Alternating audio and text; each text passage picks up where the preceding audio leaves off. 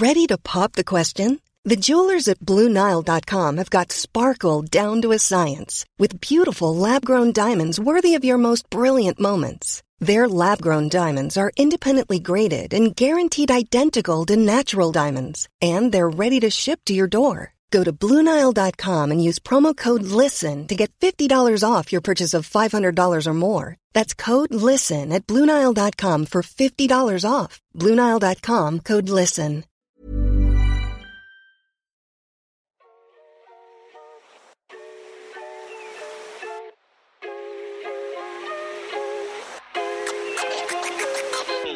Bonjour à tous et bienvenue sur Sens Créatif et le troisième épisode des Petites Clauderies en compagnie de notre cher ami Claude et Laurent Bazar, toujours au poste. Comment ça va les gars? Et je laisse Claude répondre en premier. Bah super, ça va super bien. Et bah ça va super bien aussi. Voilà. Ah bah c'est super. bon, et dites les gars, euh, on va quand même pas commencer cet épisode sans faire une petite annonce pour un certain événement et que je laisserai Claude faire. L'événement de Patate Club là Du Oui. Hard Boot Pat. Oui, Patate. voilà. C'est toujours Ah, nous qui le faisons. Donc vas-y Claude, fais-nous la petite promo là. Ah. Alors attends, je me rappelle même plus de la date. C'est le 4 décembre, c'est ça non 3, C'est le 3. Le 3 décembre euh, au Galia Bar à Pantin, c'est ça? Oui. Euh, super soirée euh, pour le à l'occasion de la sortie du Hardbook Patate.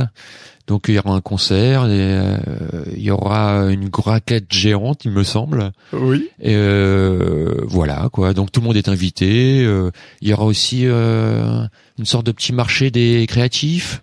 Oui. Euh, je crois que je sais pas s'il reste des places d'ailleurs. Si, il reste des places. Ah oui, enfin il y a Pour, pas de Ah pour le marché. Ouais, pour ceux qui veulent participer. Oui, normalement, euh, plusieurs personnes m'ont déjà répondu qu'ils voulaient participer. euh, euh, il y aura de la place pour tout le monde, ça devrait le faire. ouais. Et de la raclette pour tous. Et la La raclette. raclette géante. Euh, de la bière, la Galia, qui est excellente. Euh, voilà quoi. avec un concert, un concert de rock un peu de punk rock. euh, Ouais, voilà, c'est ça. Euh, voilà, donc ça va être super. Oui. Dédicace aussi, dédicace Ah, du, évidemment. du du livre. du bouquin. Ouais. Voilà, j'ai pas encore reçu moi, hein, je- donc euh, j'ai Oui. certains l'ont reçu, il paraît qu'il est chouette. Ah, c'est vrai, Euh, certains l'ont déjà reçu? Bah je sais pas, non, j'ai vu ça passer sur les réseaux, non? Non, il y a le, il est sorti des presses, mais Ouais. euh, a priori, il il a pas encore été euh, envoyé. Ah, Enfin. Je, je, je suis pas sûr, mais euh, normalement, euh, il- vous devriez le recevoir dans les semaines. euh, en ce, en moment, faut, faut voir avec les Euh, éditions exemplaires. J'avoue que ces derniers temps, j'ai pas eu pas mal de boulot, donc j'ai j'ai regardé vite fait les réseaux comme ça, mais j'ai vu passer des posts, mais sans trop euh, m'attarder dessus. Donc j'ai Ah bah cru oui. que certains l'avaient reçu. Mm. Bah, on fait un petit peu de promo pour euh, pour que les gens viennent le 3 décembre faire la teuf et euh, découvrir le bouquin. Donc, euh, Ouais. merci Bon. Claude. Merci Ouais. d'avoir fait la petite promo à notre place. Au pied levé. Voilà. Bon, on parle de quoi aujourd'hui dans les petites Clauderies, les amis? Alors on va parler des sept péchés capitaux de l'illustrateur. Ouh. Voilà. Voilà, donc ça, ça le titre euh, est un peu euh, attractif, mais en fait il s'agit pas vraiment des péchés, mais des sentiments, des sentiments que. Alors ça part d'un article que j'ai écrit qui s'appelle comme ça, hein, les sept péchés capitaux. Euh, c'est plutôt les sentiments auxquels je- globalement j'ai été confronté euh, euh, dans le cadre euh, de mon exercice euh, d'illustrateur. Voilà. Donc des sentiments plutôt négatifs. Qu'est-ce qui t'a amené à écrire euh, cet article à un moment donné? C'était tellement viscéral que tu t'es dit il faut que je le mette sur le papier? Oui, alors c'est des c'est des trucs auxquels j'ai confronté régulièrement et qui sont désagréables. Et euh, je m'étais dit ah ça serait bien de faire la liste parce qu'une fois que tu as la liste, en gros tu peux y travailler point par point euh, pour essayer de, euh, que ça soit moins désagréable. Parce que les côtés agréables il y en a plein. Euh, mais cela euh, c'est pas très intéressant parce qu'on les connaît tous. Oui. Euh, les côtés désagréables, par contre, euh, comme ça revient régulièrement, euh, bah c'est c'est un peu pénible et puis euh, euh, c'est aussi de se dire que bah c'est normal quoi que euh, peut pas y avoir de de de- d'exercice euh, ou de, de profession sans sans côté désagréable sans côté négatif et et puis euh, bah voilà quand on y travaille C'est la ça- grande question. Est-ce qu'on peut créer sans difficulté voilà Alors, je pense que oui, mais est-ce que c'est, euh, est-ce que, euh, est-ce que la valeur est, euh, est, est relative à l'emmerdement qu'on a eu? C'est, moi, je trouve que c'est ça la bonne question en fait, et je trouve ça hyper intéressant. Et c'est vrai quand on a toutes les facilités du monde euh, à créer quelque chose, et, et- est-ce que est-ce que ça a la même substance euh, que quand on a euh, on a essuyé des difficultés pour euh, euh, pour le mener à bien, qu'on a été chercher peut-être qu'on a creusé un peu plus loin.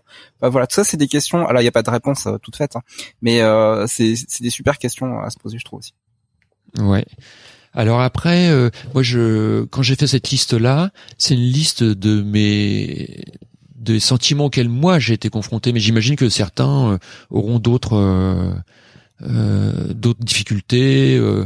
Enfin, on peut peut-être faire la liste comme ça. Euh, euh, Bah, on part à dit tout de suite de quoi on parle.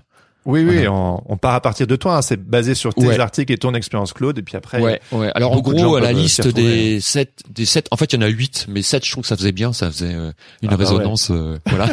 Donc il y en a huit. Donc euh, la solitude, le doute, l'envie, l'orgueil, l'impatience, la vulnérabilité, la tentation et la peur.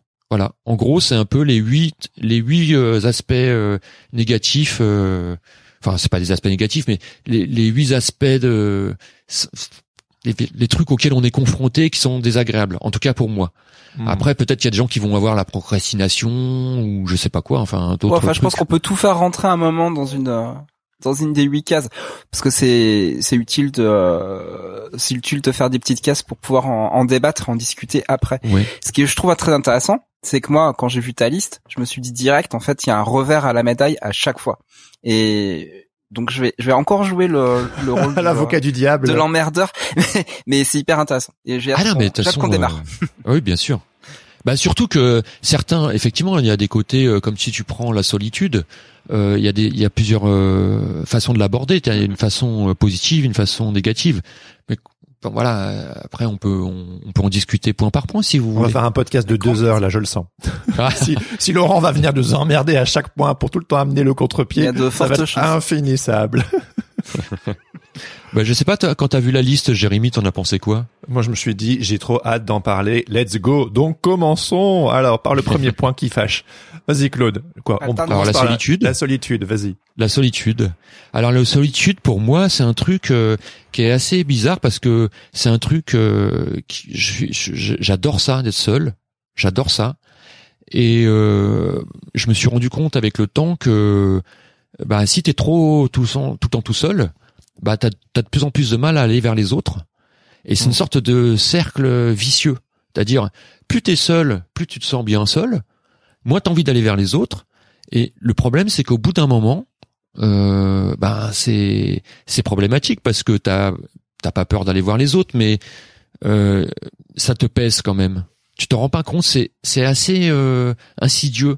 C'est que tu t'es pas bien, euh, t'as pas envie de faire des trucs et tout, mais en fait c'est c'est parce que la solitude elle te pèse et on s'en rend pas forcément compte. Euh, Il y a des gens pour qui la solitude pèse tout de suite et là euh, ils ont besoin de voir des gens. euh, c'est il y a des gens qui peuvent pas être seuls, donc ça euh, c'est pour eux c'est clair. Et il y a des gens pour qui la solitude c'est euh, comme pour moi un truc euh, assez agréable. Tu vois, j'adore euh, aller voir des expos tout seul, euh, j'adore travailler tout seul. Et euh, par contre, euh, le, le revers du truc, c'est que s'installe un truc de, pas pas du tout agréable qui va finir par te peser sans que tu t'en rendes compte. C'est Voilà. c'est quoi ton plus grand moment de solitude, Claude? Alors, euh, Confession intime. tu parles dans le travail. Ah bah fais, fais comme tu veux. Ouais, là, je parle dans le travail. hein. On va pas, on va pas rentrer dans les On est là détails. pour ça aussi. Ouais. non, non. Le, le, alors il y a, il y a plusieurs euh, niveaux, je trouve, de solitude. Il y a la solitude dans le travail au quotidien. Donc ça, ça me pose pas de problème. Donc là où on peut s'enfermer, comme je disais. Et euh, il y a les plus grands moments de solitude, c'est quand tu as une décision à prendre. Euh, moi, ça m'est arrivé deux, trois fois dans le, dans le, dans ma carrière. Et là, vraiment, euh, je trouve que c'est difficile parce que c'est une solitude où- que tu, à laquelle tu ne peux pas échapper. C'est-à-dire, euh, moi, il y a un moment, j'en ai déjà parlé, mais je- il a fallu que je me décide est-ce que j'arrête la bande dessinée ou pas? Voilà.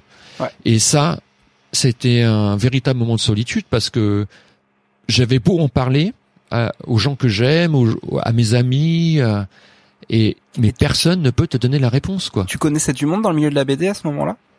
Ah bah oui, je connaissais plein de Eh bah monde. voilà, Moi, t'étais entouré de gens Ouais. euh, qui pouvaient pas répondre à ta question en fait. Ah, exactement. J'étais, moi, je, je faisais des festivals tous les week-ends, mais tous mes potes, des potes créatifs, c'était des potes de la bande dessinée. Je n'avais, euh, en tout cas dans mon dans mon milieu dans mon milieu professionnel, c'était 100% de gens euh, de la bande dessinée. Donc quand je leur parlais de ça, ils comprenaient pas quoi. Ouais, parce que eux ils, ils sont dédiés donc euh, Ouais. ils peuvent pas se mettre à ta place. Ouais. Et euh, quand on parle un peu trop et que une fois que j'ai eu pris ma décision, euh, j'ai c'était quasiment une dépression quoi. Enfin, pendant Mhm. six mois, je n'acceptais pas avoir- d'avoir pris cette décision. Et c'est avec le temps que là, que tu tu fais ton chemin et te disais en fait c'était une étape. Mais là, pour le coup, c'est le moment la solitude est la plus difficile à supporter. Mm. Mais euh, c'est dans le métier, mais c'est aussi dans la vie hein, de tous les jours. euh, c'est une soli- quand t'as une décision à prendre importante, t'es tout seul en fait. C'est même si tu peux en parler. Moi, j'en parlais à tout le monde. Je faisais chier tout le monde avec ça. Mais t'es es tout seul quand même, quoi. Parce que la, ta Oui. dé- la décision de, te revient à toi. Elle est à personne d'autre. Voilà. Ouais. Je sais pas, pour toi, Laurent, qu'est-ce que t'en penses euh, Ah mais j'allais dire un truc horrible là juste à l'instant. Oui. en fait, on, on on est on est un petit peu tout seul et on, on meurt un peu tout seul euh, dans la vie. Et c'est quelque chose de euh, la solitude, c'est quelque chose d'extrêmement naturel et euh, et les liens après qu'on tisse avec euh, avec les autres déjà avec avec ses parents, sa famille, ses proches, après ses amis et puis après dans dans les milieux qu'on peut qu'on peut qu'on peut fréquenter, euh, tout ça ça fait partie de l'apprentissage. C'est pas euh, c'est pas totalement inné, même si le, le lien, euh, le lien à la maman euh, est, est, est, est déjà déjà préparé euh, finalement dans les neuf euh, les neuf premiers mois si tout si tout se passe bien. Donc euh, le reste est, est un éternel euh, apprentissage et, euh, et quand on quand on quitte cette vie, on part tout seul quoi. Il y y a personne qui nous accompagne. Merci Quand- Laurent, c'est Bah, non mais c'est important de dire. Non mais c'est juste pour dire, c'est pour rela- relativiser. C'est-à-dire que les moments de, les moments de solitude sont finalement des moments où on est face à nous-mêmes. Et, euh, et justement, quand tu parlais de prendre des, euh, des choix qui sont extrêmement importants, euh, et ben je pense que quand on conscientise tout ça, euh, ça fait moins peur euh, parce que quelque part c'est super super normal euh, d'être euh, d'être confronté à soi-même pour prendre des grandes décisions. Mm, mm, mm. Euh, c'est toujours vachement bien d'avoir quelqu'un qui peut nous écouter, nous épauler, et, euh, et c'est à ça d'ailleurs que servent les, euh, les communautés euh, euh, co- comme celle du, du Patate Club notamment. Euh, mais euh, mais quelque part, voilà, il y a un moment le, le choix qu'on va qu'on va devoir faire, euh, il y a que, il y a que nous-mêmes qui pouvons qui pouvons le prendre. Quoi. Ouais, c'est vrai. Ouais. Euh, sinon, sur la solitude, moi, je- je- j'ai j'ai fait une expérience euh, il y a deux ans. J'ai je me suis dit, bah tiens, pour lutter contre ce, ce phénomène de solitude quotidien dans le travail et tout ça, j'ai eu l'occasion d'intégrer un, un coworking, un atelier partagé euh, à Montreuil, là, pas loin de chez moi. Et euh, en fait, j'ai pas du tout apprécié. Mm. Je suis resté deux mois et je j'ai pas du tout apprécié en fait. Je C'est pas fait pour tout le monde. Hein. Non. non, Alors, faut, faut préciser quand même Claude, parce que on peut ne pas apprécier parce que les autres personnes ne sont pas appréciables. Mais toi, dans ton cas, c'est plus ton ressenti par, à- par rapport au fait d'être euh, euh, finalement extrait de ton euh, de ton cocon euh, habituel. Euh, Est-ce que Ouais. c'est plutôt ça, voilà Ouais, je pense que c'était plus une histoire de, de cocon. T'as raison. C'est-à-dire, euh, je suis sorti de mon cocon où j'étais bien dans ma créativité, dans dans mon organisation et tout ça. Et en fait, ça m'a d'avoir comme ça des gens autour de moi, ça m'a j'ai l'impression d'être obligé de jouer un rôle. Tu vois, c'est c'est con. hein. Mais pourquoi t'as pas pris cette être, euh, décision du coup si si t'étais Non, bah, je voulais essayer. Pourquoi? Tu voulais juste Ah, essayer, je, ouais. ouais, je voulais essayer. Ah, et Pour puis, pas rester euh, con, justement. Ouais, sortir de mon cocon, voilà. Et puis euh, finalement, je, me- je, la bonne, la bonne recette pour moi, en tout cas pour moi, hein, Ouais. c'est de travailler tout seul, euh, dans, dans, avec une solitude choisie, Mhm. Oui. et puis euh, d'organiser euh, euh, des moments de, de partage, euh, alors des, des déjeuners avec des copains, euh, des soirées, euh, des expos avec des amis, enfin. Et, et là, pour le coup, euh, c'est un bon, c'est le bon équilibre pour moi. C'est-à-dire Ouais. quand je quand je suis dans mon métier, j'ai besoin d'être seul. Et puis euh, quand ça pèse un peu, bah, il ou avant que ça pèse, euh, j'organise euh, euh, au moins une fois par semaine, je vais bouffer avec un copain ou des copains. Ouais, ouais. Moi, j'ai Et- vécu ça avec le podcast. Le podcast qui a plus ou moins coïncidé avec euh, la première année de mon premier enfant. Donc, du coup, illustrateur, c'est déjà un métier assez solitaire. Et je pense que beaucoup de gens qui choisissent ce type de métier sont des solitaires et on aime être dans notre petite caverne et tout, faire comme on veut. Et donc déjà, ce- ce métier-là, il est solitaire. Ensuite, tu rajoutes un bébé, donc du coup, j'étais encore plus euh, dans ma petite caverne. Et là, le podcast, au tout début, me permettait du coup de sortir comme toi, faire des, des bouffes, rencontrer des gens, avoir des discussions intéressantes, et donc du coup de, de briser cette solitude. euh, et c'est voilà, c'est important, comme tu dis, de trouver sa petite popote. Euh, le Ouais. coworking, c'est pas fait pour tout le monde. La solitude, euh, c'est pas fait pour tout le monde, ou c'est fait pour pour certains types de personnes. Mais c'est bien de trouver euh, comment on peut se ressourcer au milieu de cette solitude qui peut être euh, vraiment euh, hyper euh, productive en fait. Ouais, bien sûr. Et puis moi, euh, la solitude, euh, c'est des grands moments où euh, où, je, où, ça, où ça me permet de, de trouver mes idées, de, de de cogiter sur plein de trucs. euh, c'est c'est hyper important pour moi. Donc j'ai une solitude nécessaire aussi. C'est clair. C'est Bah, c'est Non, je inné partage au métier. Euh, Excuse-moi, vas-y, Jérémy. Non, enfin, je voulais juste dire, c'est inné au métier d'illustrateur. Euh, et je sais plus où je voulais aller. Pardon. Mince, je t'ai coupé dans ton élan. Ouais, vas-y, vas-y. Non, je voulais juste dire, je, je comprenais complètement euh, ton- euh, tes choix, Claude, puisque je suis euh, moi-même un, un ours également, et, euh, et j'aime vraiment beaucoup, beaucoup euh, ma, ma grotte, ma caverne. Euh, mais en fait, c'est quelque chose, c'est un- une stratégie qui a très très bien fonctionné parce que j'avais euh, j'avais un très bon lien à l'extérieur qui s'appelle euh, mon agent euh, artistique. Et donc euh, le, le, le travail venait euh, venait un petit peu tout seul j'avais pas besoin d'aller vers les autres pour démarcher pour aller euh, donc ça a été comme ça pendant une une, une bonne période de, ma carrière. Et et, et ben au bout d'un moment euh, malheureusement euh, même le travail de l'ag- de l'agent ne suffisait pas pour que les euh, les commandes viennent. Et là je me suis retrouvé euh, dans une solitude euh, euh, on va dire professionnelle avec euh, plus aucun plus aucun boulot, plus de revenus, etc. Et, euh, et c'est vraiment le fait de m'être euh, mis un coup de pied au cul. Et je remercie euh, encore Jérémy parce qu'on a on a partagé euh, le moment de galère ensemble. Euh, donc j'ai mis le coup de pied au cul. Je suis sorti, je suis allé voir des conférences euh, sur la créativité. Euh, ensuite, euh, Jérémy m'a invité aussi à rejoindre le, le coworking où il était à l'époque à Fontaine aux Livres. Et euh, j'ai un grand grand sens de l'adaptation. Donc c'est une- c'est vraiment une chance chez moi, c'est que je suis capable, euh, même si c'est pas euh, mon environnement, même si c'est pas euh, mes, mes facultés euh, euh, que, que, que, que j'ai appris, euh, à, à me mettre en fait dans une situation complètement différente. Et donc comme toi, bah, en fait j'ai fait le test et, et j'ai tenu pas mal, pas mal de temps en coworking, c'était c'était super cool. Et alors j'ai pas ressenti le. Alors je comprends ce que tu dis quand tu as l'impression de jouer un rôle, quand tu euh, quand tu te retrouves finalement euh, au, milieu d'au- d'autres personnes qui travaillent av- avec toi et que t'as jamais eu l'habitude. Euh, donc ça je le comprends, mais je l'ai pas ressenti en fait. Je me suis senti euh, plutôt plutôt bien et j'ai trouvé ça génial d'avoir. Pour le coup, j'ai j'ai une autre expérience, c'est que moi j'ai trouvé qu'il y avait un tunnel de travail quand on est dans un coworking qui est hallucinant. C'est-à-dire que tout le monde est là euh, dans une énergie de travail. Alors évidemment, un coworking où ça, ça fait la foire, où ça fait n'importe quoi, c'est pas un bon environnement de travail. Mais un environnement où tout le monde, tout le monde bosse en même temps, bah, on, ça crée une sorte de tunnel et on arrive à faire des journées de, de fou. Moi, j'avais pas l'habitude de ça parce que moi, mes journées, elles sont, elles sont sans limite quand je suis, quand je suis chez moi. Mais dans un coworking, je suis obligé de gérer euh, de telle heure à telle heure. Il faut, il faut taffer, il faut faire quelque chose.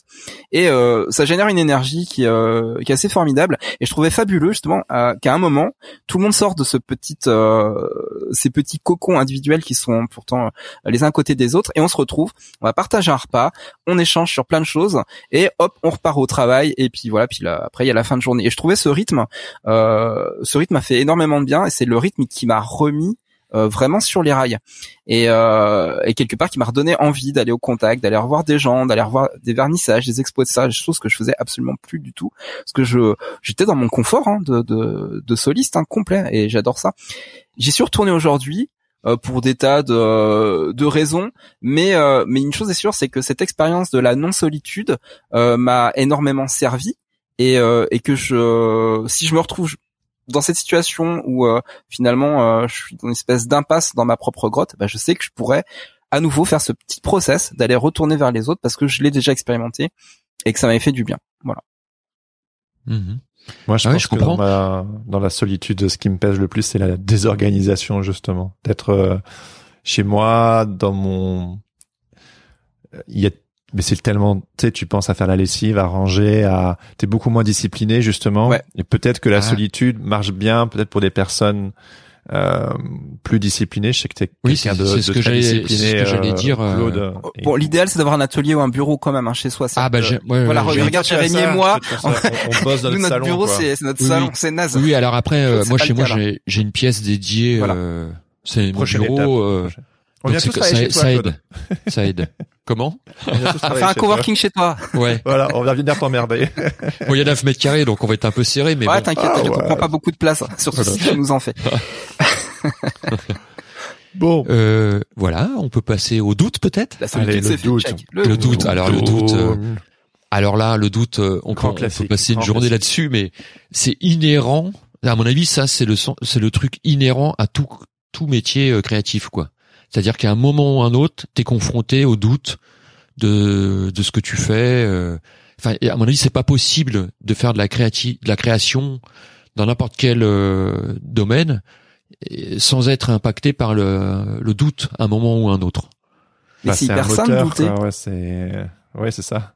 C'est Ouais, pas un péché. Voilà, c'est pas un péché, c'est ça. En fait, Non, non, il, péché, il a, c'est- il a redit, hein, c'est des Ouh. sentiments. Mais C'est- mais je, je, je- j'ai même envie de dire que le, il y a l'art du doute aussi, hein, ça s'appelle la zététique, euh, notamment. Et euh, c'est ce c'est le fait, pense. voilà, c'est le fait de- aussi, enfin, de, c'est c'est important de, de, de, de, de poser, de se poser des questions, en fait, tout simplement, même si on n'a pas les réponses. Qu'est-ce que tu en penses, Claude? Euh, oui, oui, c'est bien sûr. De toute façon, il faut se poser des questions et c'est, c'est- c'est- se poser les questions. Il y a un moment où, euh, quand tu t'en poses trop, ça devient euh, Ouais, tout d'un coup un frein. Ouais. Ça devient un frein et, et là t'es paralysé. Ça- tu, tu peux aller jusqu'à au, au fait d'être paralysé complètement, tu vois. Oui, oui. Et, et ça c'est terrible. Et moi ça m'arrive, on va dire euh, Stop thinking, start making. une fois, une fois, euh, une fois dans l'année à peu près. euh, alors maintenant j'ai compris. Il y a- Quand ça arrive, Mhm. il y a qu'une chose à faire, c'est de tout arrêter et Ouais. de et d'aller prendre l'air et de penser à autre chose, de penser à autre Mm. chose quoi. De et, et ça c'est la seule, le seul moyen pour moi. Pour moi, ça doit passer par le corps. Tu vois, ce que tu dis, ça passe par le corps. Faire une pause, à se balader, ça passe par le corps. Et après, agir, tu sais, à arrêter d'être dans sa tête et être trop mental et simplement prendre ses mains et faire. Et c'est en faisant que ça vient. C'est sûr que quand on passe son temps à douter, à, à en anglais, on dit second guessing, tu sais, genre tout le mm, temps. mm, euh, mais c'est c'est horrible, c'est sclérosant. Ah bah ça génère une inertie euh, terrible. Voilà. Ah, c'est, c'est, c'est terrible à vivre parce que ça te paralyse et puis euh, t'avances plus et tu, tu sais plus dans quel sens aller, etc. Ouais. Et Ouais. en fait, il faut juste se dire quand ça t'arrive, tu sais, tu sais que t'as pas le choix parce que ça arrive et que suite à ça, moi, ça a toujours été un, un moyen de d'évoluer. Mhm. Euh, ça a toujours été moteur au, au final. Donc il faut juste se dire, ok, c'est désagréable, c'est, ça va passer, et quand ça va passer, je vais monter une marche. C'est ça que ça me fait à chaque fois. C'est-à-dire, euh, tu te doutes parce que tu te poses des questions sur euh, sur ton style graphique, sur euh, je sais pas quoi, ta ta stratégie commerciale, j'en sais, rien, et tu sais que quand tu vas sortir de là, bah tu tu vas monter un- une marche parce que tu seras t'auras trouvé des des astuces ou t'auras trouvé un un nouveau truc ou et ça va te permettre d'évoluer. Donc Ouais. c'est désagréable, mais ça permet d'évoluer. Mhm. Je sais pas qu'est-ce que t'en penses, euh, Laurent? Ah bah moi je trouve que ça fait partie complètement de la, la stratégie euh, du créatif. Ça, ça, ça a à voir absolument dans la boîte à outils. C'est euh, encore une fois. doute. Ouais, c'est ça. En fait, il faut l'embrasser et se dire ah tiens je doute, ok, euh, moment désagréable. Et ben c'est super et c'est comme tu dis, bah c'est le moment, le doute, d'aller euh, d'aller faire quelque chose qu'on n'a peut-être pas l'habitude de faire, juste pour se pour se déconnecter. Euh, bah là par exemple moi en ce moment j'ai euh, je travaille sur sur un projet un projet musical et euh, et tous les jours j'ai des nouvelles idées qui viennent parce que je suis en train d'apprendre en même temps un, nouveau logiciel qui va énormément me énormément me servir. Euh, et d'un autre côté, j'ai les idées qui affluent. Euh, ça crée une espèce de conflit à chaque fois parce que waouh super, j'ai l'idée euh, avec le logiciel, je peux faire telle chose, bang bang bang. Et puis ah ça génère une nouvelle idée. J'en peux plus. Et à côté de ça, par exemple, le mercredi, c'est la journée des enfants et je dois emmener euh, Joachim euh, à tous ses cours. Il y a cours de solfège, il y a un cours de sound painting. Je vous expliquerai peut-être un jour ce que c'est. Euh, après, il a, il a le foot le soir, euh, il est à la crèche, etc. Et en fait, j'ai très très peu de plages euh, entre pour euh, pour bosser. Euh, donc soit par miracle, bah je sais pas, le flow il arrive, je peux le faire. Et si ça vient pas, il y a le doute qui s'installe. Et eh ben, euh, ce que j'ai fait ce mercredi, par exemple, le truc vraiment tout con, et eh ben, plutôt que de rentrer chez moi parce que je savais que le doute il allait arriver, je le sentais venir, je le sentais venir le truc. Ben, je suis allé me balader euh, dans le bois, euh, dans le bois de Vincennes, juste à côté, et et puis voilà, puis j'ai laissé. j'ai laissé l'esprit vagabonder, tu vois. c'est un peu retour à la nature, hein, c'est pas grand chose, mais t'as as deux trois arbres autour de toi, tu te sens déjà mieux. Et, et finalement, quand je suis rentré, bah le le doute, il s'était évaporé. Et parce que c'est quelque chose que j'ai déjà travaillé vraiment souvent. Et je sais que ça marche très bien euh, de vraiment simplement sortir s'aérer l'esprit faire une, petite balade. On revient on voit pas les choses de la même manière. Et ça fait fuir euh, enfin ça chasse le doute un petit peu on va dire. Ouais. Et une autre technique aussi c'est c'est euh, de reprendre des vieux boulots que tu as fait euh, que tu as fait il y a deux trois ans et te dire ah ouais pour ce boulot là j'étais en plein doute et de le regarder aujourd'hui et te dire ouais en fait c'était pas si mal, ouais. Ah, je vois pas, tu comprends pas pourquoi euh, t'as douté tellement sur ce projet. Euh, et une histoire de regard. Euh, hein. Voilà, c'est c'est un moyen de se dire bah ouais, le doute, c'est assez, c'est pas concret quoi, c'est pas subjectif. En fait, euh, non, c'est pas objectif. Je veux dire, c'est subjectif. C'est totalement subjectif le doute. Tu, tu, doutes parce que juste t'es fatigué, quoi. Tu vois. C'est pas par rapport à. J'ai presque envie de dire que le doute, faut le prendre au sérieux, mais pas trop au sérieux. C'est-à-dire, tu le prends au sérieux parce qu'il te donne une information. Peut-être que tu as besoin de t'aérer l'esprit. Peut-être que ce serait bien un petit peu de changer ton angle, de peut-être que et mais si tu le prends trop au sérieux, là il devient sclérosant. Et donc c'est une question un petit peu de d'équilibre comme ça. Ne, ne pas le cacher sous le tapis parce que ça peut être vecteur d'évolution comme tu disais Claude. Et en même temps euh, ne pas le laisser prendre le volant parce que sinon en fait tu fais plus rien. Ouais, et, puis euh, il y a aussi un truc qu'on peut faire avec le doute, c'est repérer les, les, les déclencheurs. Tu vois, hmm. moi je, je sais que par exemple quand je suis fatigué, je vais être euh, vachement euh, euh, sujet au doute. Et un autre truc aussi, c'est la remarque, la remarque du client ou ou tu vois le truc qui là, là où tu as des faiblesses, on va dire graphiques, tu connais un peu tes faiblesses.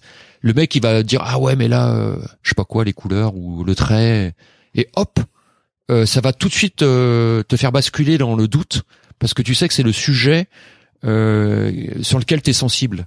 Hmm. Donc euh, là, il faut repérer. Et quand tu as repéré ça, tu te dis ah là non non non là, euh, je sais que ça va déclencher du doute.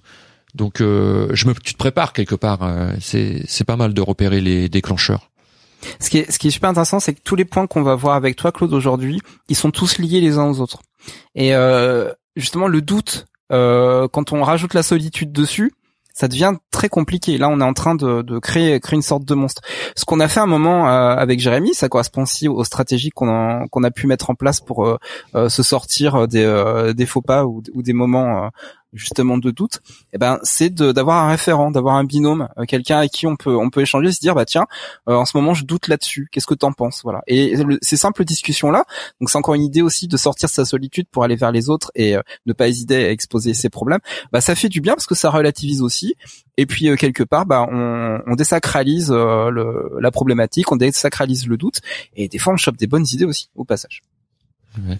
Non, c'est vrai. Hein. C'est là où tu vois les les, les collègues et tout, ça peut être euh, ça peut être un, un vrai atout quoi. moi ça m'arrive euh, des gens en qui j'ai confiance quand j'hésite entre deux illustrations, donc ça c'est très concret, tu vois.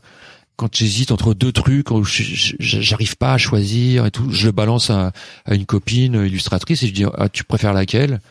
Et pourquoi? Et hop tu dis bon ok je lui fais confiance euh, je prends l'autre. voilà. Je sais qu'elle a aucun goût je prends l'autre c'est sûr. Voilà c'est ça. Je, je, sais qu'elle m'en veut depuis toujours euh, donc euh, voilà. Donc le doute inhérent à notre profession et tous les tous les métiers créatifs. Ouais. C'est clair. Bon next one. Voilà. alors next one l'envie. Alors là l'envie c'est pareil c'est un sentiment. Bah d'ailleurs, je crois que c'est l'envie, il est dans les sept péchés, les vrais ah péchés capitaux. Oui. Ouais. probablement, oui. Ouais. Alors j'ai lu un bouquin sur l'envie, c'était vachement intéressant. C'est euh, il, il, peut pas y avoir de, de vie la jalousie, euh, humaine euh, sans envie. C'est c'est essentiel à la survie, à la survie de l'espèce. C'est le désir en fait au final. C'est le la, c'est la pulsion de vie dans tous les sens du terme. C'est ça, ouais. Mais alors après, t'as l'envie. Euh, c'est toujours pareil. Hein, suivant le degré euh, que tu ressens, euh, ça peut être euh, sclérosant ou alors tu peux t'en servir comme un levier pour te dire ah, ah, ouais moi j'aimerais bien j'aimerais bien atteindre ce niveau que tu vois passer chez un illustrateur ou ou quelqu'un que t'aimes bien. C'est pas un péché, c'est un moteur. Non. Ouais, mais il y a, y a quand même un sentiment. C'est un, un, sentiment un peu à cheval entre le côté désagréable et pas bien, tu vois, moralement. Tu veux dire la jalousie? Ouais, ça, ça se rapproche de la jalousie. Euh, donc, tu vois, quelque part, quand tu ressens de l'envie, tu, tu, c'est pas un sentiment de fierté, quoi. Tu vois. Euh, tu, non, oui, oui, je vois ce que tu veux dire. Non, et puis alors il y a un truc aussi euh, avec l'envie qui, euh, qui est important à, à dire, euh, c'est que l'envie c'est une projection sur euh, les autres. C'est-à-dire que c'est pas euh, c'est pas du tout un travail interne. C'est vraiment là on est complètement happé par l'extérieur. On regarde ce qui marche chez les autres. on a envie d'être comme eux. on a envie d'avoir ce qu'ils ont. Euh, on a envie de vivre leurs expériences et en fait on oublie, on s'oublie complètement et on, on fait pas le travail qu'il y a à faire sur nous-mêmes. Et euh, c'est pour ça que l'envie est un, euh, si c'est si c'est un levier c'est cool, mais mais à un moment ça peut devenir vraiment quelque chose qui nous éloigne de nos propres nos propres besoins. Et c'est pour ça que en ce moment, je fais une grosse campagne là-dessus. Hein. si vous m'avez déjà entendu parler de ça, vous, allez dire que je radote, mais bon, tant pis. Euh, pour moi, faut distinguer l'envie du besoin. C'est hyper important. Parce que le besoin, c'est la chose. Eh ouais, je pas. non, mais le besoin, c'est la chose innée. C'est et c'est important parce que c'est un, c'est mnémotechnique. Quand vous avez, bien. quand vous faites, faites ce travail-là euh, intellectuel, bah après, ça va vous servir pour tout le reste. Le besoin, c'est les choses essentielles qui font qu'il y a une flamme en, qui une flamme en vous, et vous savez que quoi qu'il arrive, vous allez aller vers ce besoin-là parce que c'est c'est inévitable. Une envie, elle va passer une envie elle va être relative. Euh, il va y avoir il va y avoir des choses qui vont faire que l'envie elle n'aura plus la même saveur qu'au départ. Et puis peut-être parce que vous allez aussi vous rendre compte que l'envie c'était pas ce que vous pensiez euh, etc donc voilà donc quand, on fait ce distinguo là je pense que c'est une très très bonne euh, technique pour pour justement lutter contre le contre l'effet d'envie. Moi, j'ai presque l'impression que ce qui va se passer avec ces sept entre guillemets péchés capitaux, dont enfin huit dont tu parles, Claude, c'est que euh, comme dit avant, euh, si ça peut devenir des sortes de monstres euh, qui, qui nous qui nous bouffent, mais avec une certaine mesure, ça peut être des moteurs incroyables. Tu vois, par exemple, prenons la colère. Je sais qu'elle est pas dans ta liste, mais la colère, moi, je sais que j'ai une vraie colère en moi. Et en fait, cette colère, si elle s'exprime euh, elle peut s'exprimer d'une manière destructrice, donc c'est c'est pas force, c'est pas bon. Mais par contre, la colère de vouloir que les choses sont pas comme j'aimerais qu'elles le soient, ou que c'est pas juste, ou que je veux changer les choses, ça peut me donner un moteur interne pour accomplir des choses. Et donc du coup, au lieu de déverser ma colère, prenons euh, sur des personnes, ben je vais la transformer créativement et l'utiliser comme matériau pour accomplir des choses. Et donc si on fait le lien avec l'envie, ben si si on l'utilise comme un moteur pour faire et créer, c'est formidable. Par contre, si on passe son temps constamment à se comparer, à regarder les autres, à se déprécier parce que lui ou elle, il a fait ça, c'est trop cool et moi je ne suis qu'une sous-merde, ben c'est c'est sûr que c'est pas c'est pas sain quoi. Mais donc du coup pour moi c'est vraiment tenir toutes ces choses avec euh, avec légèreté quoi, les tenir comme ça du bout des doigts, en avoir conscience et les prendre au sérieux mais pas trop au sérieux. De nouveau je radote et je vous repasse le micro. non mais l'envie, l'envie fonctionne comme un nœud, c'est-à-dire que l'envie elle peut t'emmener sur la jalousie ou l'envie peut te t'envoyer sur le besoin. Et euh, Tout à fait. Ça, ça toi de choisir ton choisir ton chemin ou de repérer le, le panneau. Attention danger, attention c'est la bonne voie. Voilà. Ouais. En gros c'est un peu ça. Ouais, mais ce qui est important de dire, c'est que en tout cas en ce qui me concerne, euh, c'est que on n'y échappe pas et ça survient comme ça. Euh, euh, n'importe quand. Euh, ah oui, on est sollicité tu, euh, tu, par tu, les tu regardes, tu regardes ton Black Friday aujourd'hui, Instagram ou je sais pas quoi. Tu tombes sur un truc, 40 000 likes. Bien sûr. Une, que tu, un truc que toi tu estimes être une daube graphique, et là tu te dis non mais n'importe quoi. Enfin, voilà, et je suis personne ne va l'avouer ça, mais je suis sûr que tout le monde l'a ressenti quoi. Mhm. Oui oui oui. Moi je peux faire mieux. Ah je l'avoue moi. Sans si, si ça ça marche, pourquoi est-ce que moi ça pourrait pas marcher? Bah, Bien sûr. Avoir l'impression euh... que quelque chose qui n'est pas à notre goût et donc du coup on se dit bah en fait ce qu'on fait est meilleur, mais en fait on n'est pas dans les on n'est pas dans les baskets du client. En fait, c'est le client qui. Bah, on va- est pas dans les baskets et puis euh, je détiens pas la, la vérité graphique euh, ni Ils veulent, la ils vérité veulent pas sur des le petits bonhommes contents, heureux, avec des oiseaux et, et, et des soleils, Voilà. Claude. Voilà, c'est ça. Voilà. une- Non, ce que je voulais dire, c'était que face à une image comme ça d'un coup qui survient, l'envie, l'envie euh, apparaît euh, subitement comme ça. euh, et puis euh, bah voilà quoi, t'es, c'est c'est pas grave, c'est juste que bon enfin bref, c'est un sentiment profondément humain. Et, euh, et, et j'a- j'ajouterais que je, je pense que la fréquentation trop assidue des, des réseaux sociaux euh, génère euh, de Et l'envie. allez, il fait son réac, c'est parti, vas-y, Ouais. oh, les réseaux sociaux, ceci, cela. Ah, trucs Vas-y, bien. allez, Elon Allez, Musk, il va là, là, c'est bon, là, pour son là. grade. Non, je sais pas. Ouais, bah, que- Qu'en pensez-vous, vous? Non, non, mais cela dit, je te vanne, mais euh, je suis pas envie Non, non, de te on est couper complètement dans ton d'accord. Mais c'est même fait pour ça. Je veux dire, c'est designé, marketé pour donner envie les réseaux sociaux. Exactement. Sinon, ça n'a aucun, Ouais, bah aucun oui. sens. Mais comme toute chose, c'est d'être en conscience, to be aware, comme dirait la- l'ami Jean-Claude. C'est genre, euh, si tu fais quelque chose en conscience, ben, tu. Ouais, se Après, c'est difficile d'être en conscience avec des des des substances euh, euh, qui sont euh, addictives, tu vois, comme euh, comme les réseaux sociaux. On peut être, c'est, je pense que c'est difficile de se dire ouais ouais moi je- j'ai conscience du truc alors qu'en fait t'es complètement dans la machine. Mais c'est une autre, c'est un autre débat. Et d'ailleurs c'est le sujet de l'épisode 20 de Sens Créatif enregistré en live à la Slow Gallery. Vous pouvez aller l'écouter. On parle des réseaux sociaux. Quel marketeur. T'as vu, t'as vu, t'as vu. Toujours faire des liens à ce qu'on fait. Toujours, toujours. Non, c'est en plus c'est une belle technique. Alors next. Est-ce qu'on est bon sur l'envie? Est-ce que la- l'envie Euh, d'avoir envie bah voilà, hein, on a fait le tour de l'envie. Hein. On pourrait parler de chaque chaque péché pendant pendant une heure. mais bon. Ouais. Allez, Laurent t'annonce le prochain, non Tu l'as sous les yeux? Ouais, je l'ai sous les yeux. Ouais. C'est l'orgueil. Ouh, L'orgueil. Vilain, vilain. L'orgueil, bah c'est le, c'est c'est c'est lié directement à l'ego. Hein. Donc, euh, euh, je pense que en tant que en tant qu'illustrateur ou créatif, euh, on a tous un petit ego un peu Un peu un peu démesuré. fort. euh, Mhm. Voilà, on a envie d'être applaudi, je pense. On a envie que nos nos travaux soient vus. Euh, on est tous des génies incompris, euh, plus ou moins quoi. Mais c'est sûr, c'est sûr, évidemment. Pourquoi les gens ne se rendent pas compte, bon sang Voilà. Voilà. Mais par contre, la réalité se charge euh, Ouais. de nous De remettre mettre à notre place régulièrement. Mandale dans la gueule. mais c'est vrai, hein. C'est, je, en fait, on a besoin, je crois, d'une, enfin, l'orgueil, je sais pas, mais en tout cas, on en a déjà parlé, une forme d'ego pour se construire. Mais c'est de se laisser enseigner par la réalité, qui est genre, bah, non, euh, ta petite personne n'est pas aussi importante et ton talent pas aussi faramineux que tu le crois. Et ça veut pas dire que c'est de la merde, mais ça veut surtout dire, euh, ben, d'avoir conscience d'être à sa juste place, qu'on n'a rien sans rien, et que euh, t'as beau être peut-être très doué, il y a peut-être euh, plein d'autres choses à mettre en, en branle pour que ça fonctionne, et que et et voilà, se laisser enseigner par la réalité et faire les petits ajustements. euh.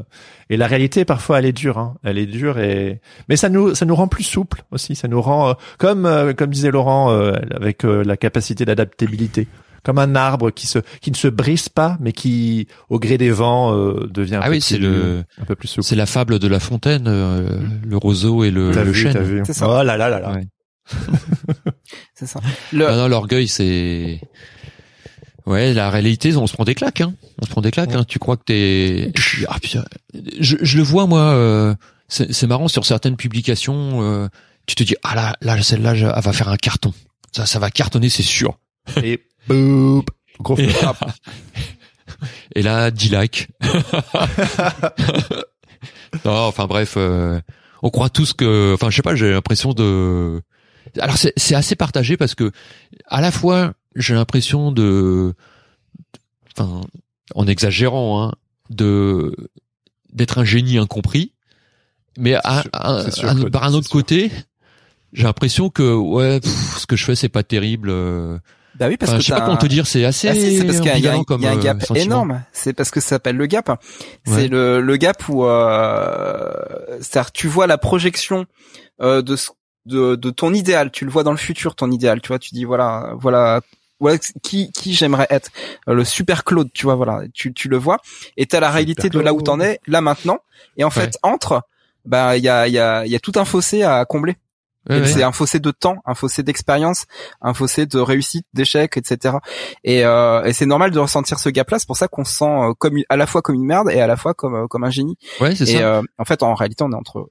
on est ouais, par exemple, quand je, je, livre un, un, boulot ou quand je quand je finis une illustration et que je me dis bon bah voilà, je suis allé au bout, on va dire que 90% de mes productions, je je suis pas content quoi. J'estime que c'est moyen quoi. C'est ça, je trouve, euh, d'avoir ce mécontentement euh, de nouveau pas exacerbé, mais un petit peu parce que ça te permet d'avancer, quoi. T'imagines, t'es tout le temps satisfait de toi, la vie est formidable, et oui. tu vois, c'est. Ouais, mais alors c'est ça qui est assez bizarre sur euh, par rapport au, à l'orgueil, quoi. C'est d'un côté, t'as l'impression de parce que l'orgueil il va te il va te rebooster derrière tu vois. Il tu tu vas c'est c'est par moment l'orgueil il va te il va te redonner le truc qui fait que ah ouais mais en fait euh, c'est ça le c'est ça ce que j'avais envie de ce que j'avais envie d'accomplir ce que j'avais envie de faire. Et euh, évidemment l'orgueil devient devient devient après euh, peut être assez violent parce que il conduit aussi au dégoût de soi-même. C'est-à-dire quand on est vraiment trop orgueilleux on devient on devient insupportable, super, insupportable, super critique. Et euh, on, on, on, le ressent qu'on n'est pas qu'on n'est pas. Oui, oui. De toute façon, tu. Ouais. Alors l'orgueil, tu le ressens aussi, c'est euh, quand un client euh, te, te fait euh, une remarque, tu vois, ou. Ouais. Ah oui. Quand il te dit. Euh, tu, la première, des fois, tu te dis, non mais pour qui il se prend lui? Ça fait 20 mm. ans que je fais ça et il va pas me faire chier sur. voilà. C'est le jour, je me suis pris une remarque, tu vois, sur c'était c'était un peu con quoi c'est euh, sur sur les, la taille des cils tu vois j'ai fait des cils un peu épais euh, d'un personnage mm-hmm. et le mec il dit ouais euh, trop épais les cils mais je me dis mais ah oui c'est chipotage quoi Ouais, non, mais tu vois, c'est chipotage, mais en plus le mec, c'est un mec, mais en fait, c'est un magazine. je vais pas le citer, mais c'est un magazine. Le mec qui vient d'arriver, ça fait ça fait euh, dix ans que je bosse avec la DA. Le mec, il arrive, il me dit trop épais les cils. Ah oui, il existé qu'il a dit ça. Parce fait, existé, Claude. C'est genre pour, exactement, pour, sert à quelque chose. c'est ça. Voilà. il a besoin. Ah, le pire, de marquer son territoire et de faire pipi partout. Le pire, c'est que après coup, il est chiant. Voilà. une fois que l'orgueil était passé, je fais, oh, en fait, il avait raison. C'était trop épais. Oui. Mais c'est vrai. En fait, c'est une bonne morale. non, mais il y a une citation qui dit qu'il faut arrêter de prendre les clients pour des cons. Et je trouve que c'est c'est très juste. C'est très juste. C'est que souvent, on est un peu précieux, on fait notre diva parce qu'on connaît notre métier. Euh, oui, prétentieux. et au final, une fois que tu tu décantes, tu te dis, ouais, non, il ou elle avait raison. ben oui, là, des fois ils ont raison. Hein. Ils ont souvent raison en réalité, en fait. À la fin, tout ça n'est pas bien grave. Euh, là, par exemple, alors je vais vous, pour le coup, je vais vous donner un cas vraiment concret. Je suis euh, actuellement euh, euh sur sur une probable commande qui est entre, entre les mains de mon agent. On va en discuter cet après-midi. C'est c'est un gros boulot. Je peux pas vous dire exactement le, le, détail, mais en gros, je vais être amené à, à faire un travail de de, de design graphique en fait sur euh, sur des personnages mais euh, le travail a déjà été entamé euh, auparavant par quelqu'un d'autre. donc on, va certainement me demander de rentrer dans les souliers de la personne pour créer ah, de nouveaux de nouveaux personnages. Le truc c'est que forcément ça va toucher à mon style graphique, c'est-à-dire que moi si on m'appelle c'est pour faire ce que j'ai dans la tête et ça sort c'est du Laurent Bazar. C'est ça. Là on, on va forcément me demander de travailler sur quelque chose qui a déjà qui, qui existe déjà, qui est déjà créé. Donc là mon orgueil il est complètement sollicité euh, parce que ça va là le, le, le, point critique c'est est-ce qu'on va accepter ou pas le boulot? Le boulot il est en deux phases. Il y a une première phase de euh, de création euh, graphique pure. On va me demander euh, bah, mon savoir-faire en tant que pixel artiste. Et il y aura une deuxième phase qui sera beaucoup plus du, du travail un peu plus industriel. Heureusement les deux phases sont séparées. Donc ça ça va me permettre aussi de choisir est-ce que je prends la phase 1 ou est-ce que je prends la phase 1 et 2 c'est un, un, choix qu'on va qu'on va devoir faire. Euh, il y a de fortes chances que j'accepte la phase 1, que je rentre dans les souliers de la personne, parce que justement, je vais faire ce travail sur euh, sur l'ego, je vais faire ce travail sur l'orgueil, en me disant, en fait, c'est pas grave si c'est pas totalement mon propre design graphique créé from scratch. Peut-être que ce que je vais apporter au boulot euh, va m'apprendre des choses et ça va être super intéressant. En plus, euh, évidemment, on n'acceptera pas si le prix n'est pas intéressant pour nous. Donc il y a, y a, une histoire d'enjeu euh, financier derrière. Et tous ces petits détails vont faire que ça va pouvoir, me, euh, me cadrer sur euh, mon niveau d'orgueil en fait. Euh, je sais, j'ai pas encore pris la décision, mais quand quand l'épisode sera sorti, la décision sera prise, donc je peux peut-être le dire maintenant. Je pense qu'on va accepter avec mon agent le, la phase 1 et qu'on va dire non à la phase 2 parce que la phase 2 tu as un, travail qui est totalement technique et qui va me faire perdre du temps et qui sera pas forcément bien payé au jour alors que la phase 1 va m'apprendre beaucoup euh, beaucoup de choses. Donc en fait, je peux faire ce euh, cette concession euh, sur sur ma propre fierté, tu vois, de de, de, créateur graphique, et je ne ferai pas de concession sur le fait que j'ai pas envie d'être un ouvrier en fait graphique derrière. Voilà. C'est aussi bête que ça. Mais j'aurais très bien pu euh, tout refuser en me disant euh, bah non, si vous prenez pas exactement ce que je fais, si on reprend pas tout from scratch, je, je participe pas. Mais ça, c'est une décision à prendre, et ma décision, elle est, elle est forcément euh, derrière liée au, au, gain monétaire qu'on va faire aussi dessus. Donc, c'est important des fois de se, de, se dire, l'orgueil, il résout pas tout, quoi. Voilà. Ça revient aussi à ta question dont tu parlais tout à l'heure avec McDo. C'est genre, est-ce que j'accepte de travailler et de faire ce travail sur mon ego, prenons, euh, parce que j'ai besoin, par exemple, d'argent, tu vois. De, hmm. Mais ce qui est intéressant, intelligent. ce qui est intéressant dans ta euh, dans ta dans ton expérience, euh, Laurent, c'est que euh, tu anticipes déjà le travail que tu vas devoir faire par rapport à l'orgueil, parce que tu sais que ça, tu vas être confronté hmm. à ça. Ah ouais, clairement. Parce que tu peux te dire ah ouais super le boulot je prends, et puis tout d'un coup en plein milieu du boulot, l'orgueil et t'es confronté à ton orgueil, et là euh, c'est la claque mm. parce que tu vas pas gérer. Mais là tu anticipes, tu sais que tu sais que tu vas ah, avoir un problème avec l'orgueil, et donc ça va te permettre de te préparer et d'être bien préparé pour le travail. c'est ça, c'est ça, c'est c'est ça qui est vachement important dans. C'est l'expérience hein, qui amène ça parce que on me poserait ce, euh, on me proposait ce boulot il y a, il y a, on va dire il y a 10-12 ans. Euh, je l'accepterais genre euh, je fais tout, je fais tout. Donnez-moi tout, je fais tout, je m'en fous. En me disant que j'arriverai à faire plier tout le monde, tu vois. Et je sais très bien que ça va jamais se passer comme ça maintenant. Je, je le sais parce que, parce que tu as identifié euh, le sentiment qui auquel tu vas être confronté et là tu te prépares. Donc c'est bien. C'est génial. C'est en, en, ça, euh, c'est ça l'intérêt de, de, de connaître exactement les sentiments euh, négatifs auxquels on est confronté pour pouvoir un peu anticiper et, et pour pouvoir euh, de temps en temps trouver des solutions et de se dire que bah ouais ça existe, on va on va pas y échapper, il faut juste s'y préparer quoi. Ouais, cet, épisode va devenir une cartographie pour les pour les créatifs, comme ça vous pourrez vous repérer en fonction de ce que vous ressentez. Ah ouais, Claude Laurent et Jérémy, on avait parlé avec Claude Rie, là, hop, hop, hop, hop, hop, on peut, on peut naviguer. Être aware, les gars, être aware. Et c'est important, voilà, de remettre en avant ta, petite phrase, et je la lis hein, parce que j'ai le PDF devant les yeux. La réalité se charge de nous remettre à notre place. Et ça, je pense ah que voilà, c'est la plus grande leçon qu'on peut qu'on peut avoir sur euh, le travail de l'ego. Ouais, c'est c'est vrai. Pour la pour l'ego, c'est vrai. Allô, allô.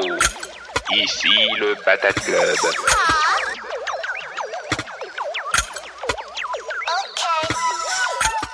Et nous interrompons quelques secondes cet épisode, car si vous êtes encore là, ça veut probablement dire que cet épisode vous plaît. Et si Sens Créatif vous plaît, vous pouvez aussi nous aider en nous soutenant financièrement sur Patreon. Cela vous donne accès au Patate Club, la communauté des artistes qui te donne grave la patate, mais aussi au Discord Sens Créatif, qui est gratuit et ouvert à tous. Mais si vous rejoignez le Patate Club, vous aurez accès à l'entièreté de cet outil qu'on a imaginé pour permettre aux créateurs et créatrices d'échanger quotidiennement sur leurs pratiques, leurs explorations, leurs ressentis et de mutualiser leurs expériences. Rejoindre le Patate Club, c'est aussi accès accéder aux rencontres régionales, aux ateliers en ligne, aux projets collaboratifs, aux épisodes bonus, aux portfolio review, bref, à tout un écosystème créatif pour vous accompagner dans votre vie d'artiste. Et si vous hésitez, vous pouvez aussi tout simplement nous soutenir financièrement parce que vous aimez ce podcast et que vous aimeriez nous aider à le produire. Ça se passe sur patreon.com slash podcast ou sur patateclub.com. D'avance, on vous dit un grand merci. Allez, retour à l'épisode.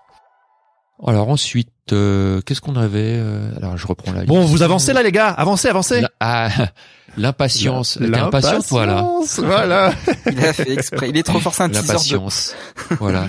Alors l'impatience, euh, c'est pas un sentiment. Euh, en tout hey, J'ai trop aimé vos têtes pendant 5 secondes. Non mais ça a marché, ça a marché, Jérémy. Ça a marché. Genre, ça va pas la tête comment il nous parle là. J'en ai marre, je me casse. bon allez, on passe à autre chose. Vas-y. Jérémy veut tout et tout de suite. C'est ça.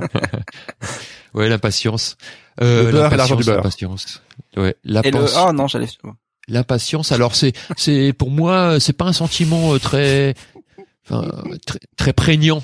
Voilà. Il existe, mais c'est pas un truc qui m'handicape. Euh, euh, je- c'est un truc, euh, je suis confronté. euh, voilà, dès que, dès que je commence un nouveau un nouveau projet ou un nouveau euh, une formation, j'ai envie tout de suite de d'arriver au top et de voilà. Tu vois, par exemple cet été, j'ai refait mon site internet. Euh, je me suis donné une semaine pour le refaire de A à Z. Et j'étais impatient dès le premier jour, de, je, euh, comme si je voulais le finir tout de suite le premier jour. quoi.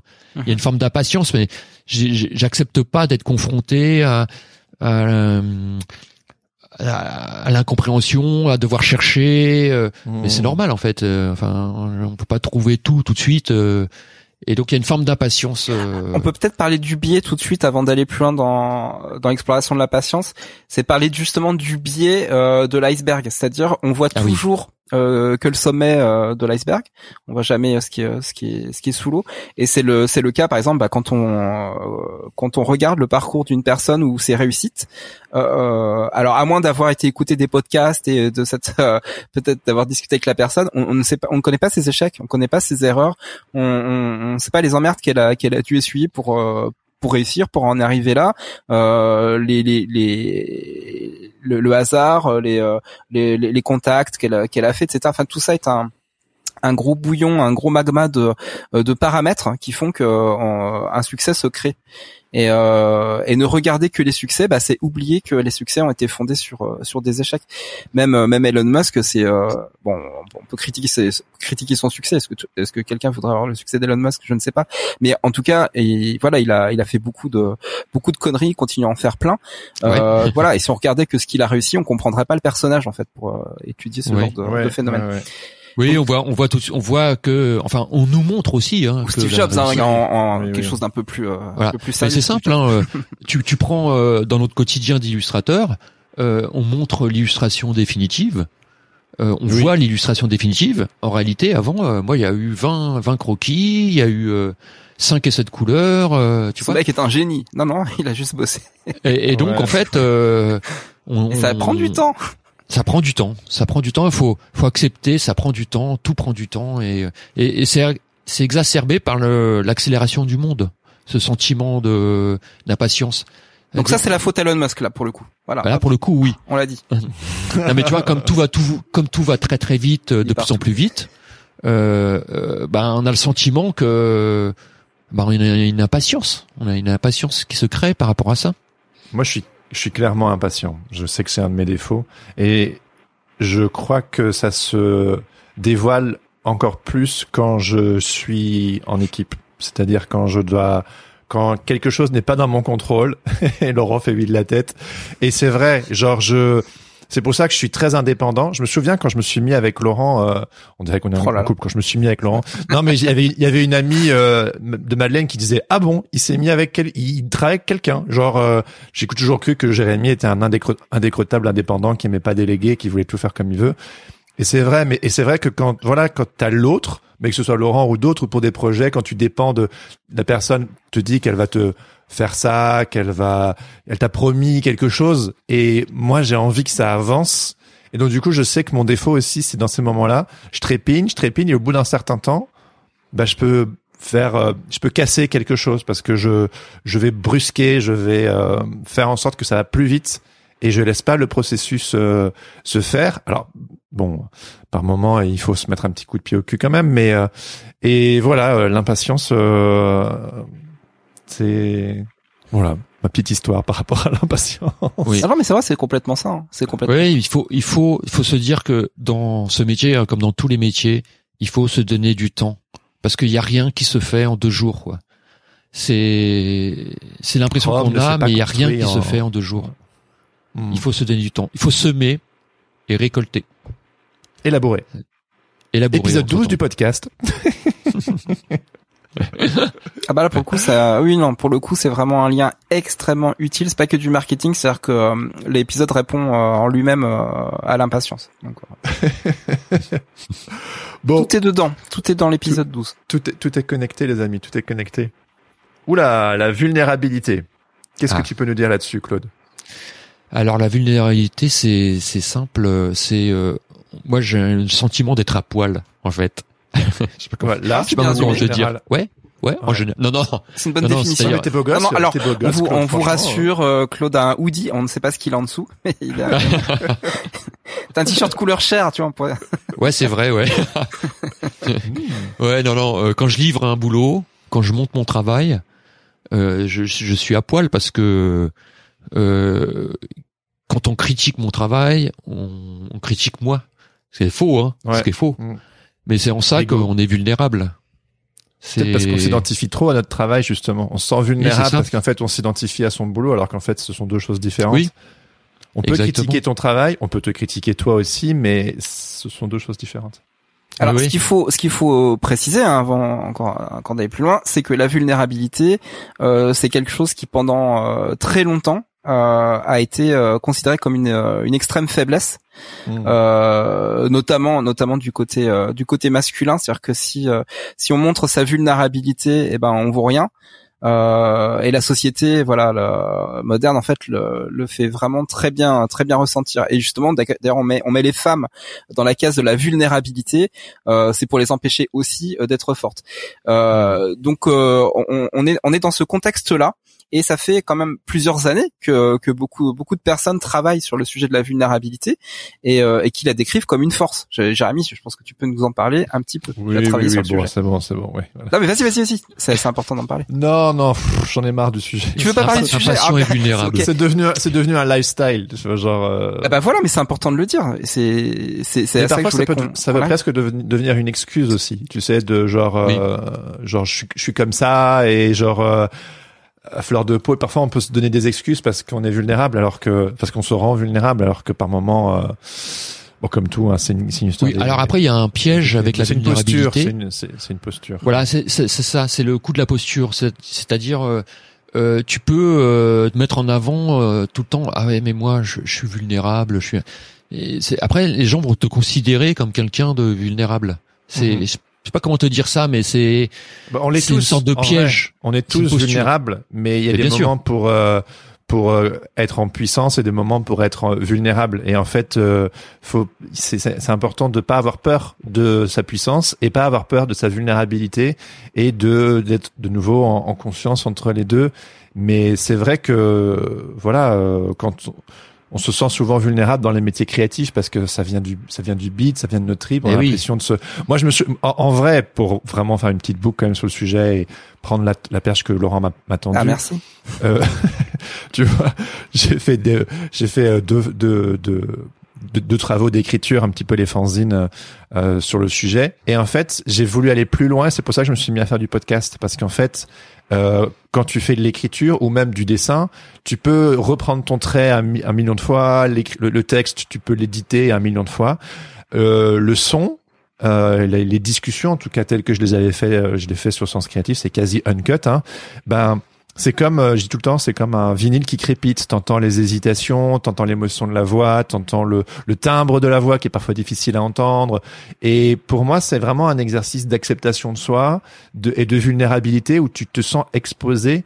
Et mais c'est ça qui est beau, c'est ça qui est intéressant, c'est qu'en fait on, on se on, on se connecte plus les uns aux autres quand on euh, quand on se rend vulnérable, quand on arrête de porter un masque, quand on se rend, euh, quand on montre qu'en fait qu'on est comme tout un chacun, fragile et fort à la fois. Et euh, je sais euh, pertinemment que, enfin pertinemment, je me souviens que les deux, trois premiers épisodes, donc ça inclut le tien, Claude, hein, vu que tu étais épisode 2 de Sens Créatif, quand ils sont sortis, je me suis vraiment senti à poil. Et en fait, ce qui était formidable, c'est que dans l'exercice de s'exposer, euh, quand tout ce dont on te, tout ce qu'on te renvoie, c'est genre euh, ah ouais waouh ça fait du bien merci euh, c'était super. Alors que moi j'avais l'impression d'avoir dit des grosses conneries de moi pendant très longtemps au moins pendant un an et demi à chaque fin d'interview je me disais ah, j'aurais pas dû dire ça comme ça euh, j'aurais dû dire ça j'aurais dû me la fermer là c'était tout le temps moi qui faisais mal et l'autre personne c'était super tu vois. Mais et au bout d'un certain temps, en fait, tu tu t'habitues justement. C'est pour ça que je fais la boucle avec le lifestyle. Au bout d'un certain temps, ça devient une habitude et tu te rends compte que les choses qui étaient des big deals pour toi, les choses que tu aurais pas dû dire ou que tu aurais dû dire ou que tu as été maladroit ou je sais pas quoi, mais ça fait partie de toi et c'est très bien et personne ne t'en tient rigueur en fait. La plupart Oui. des gens, excusez-moi du terme, ils s'en battent les couilles.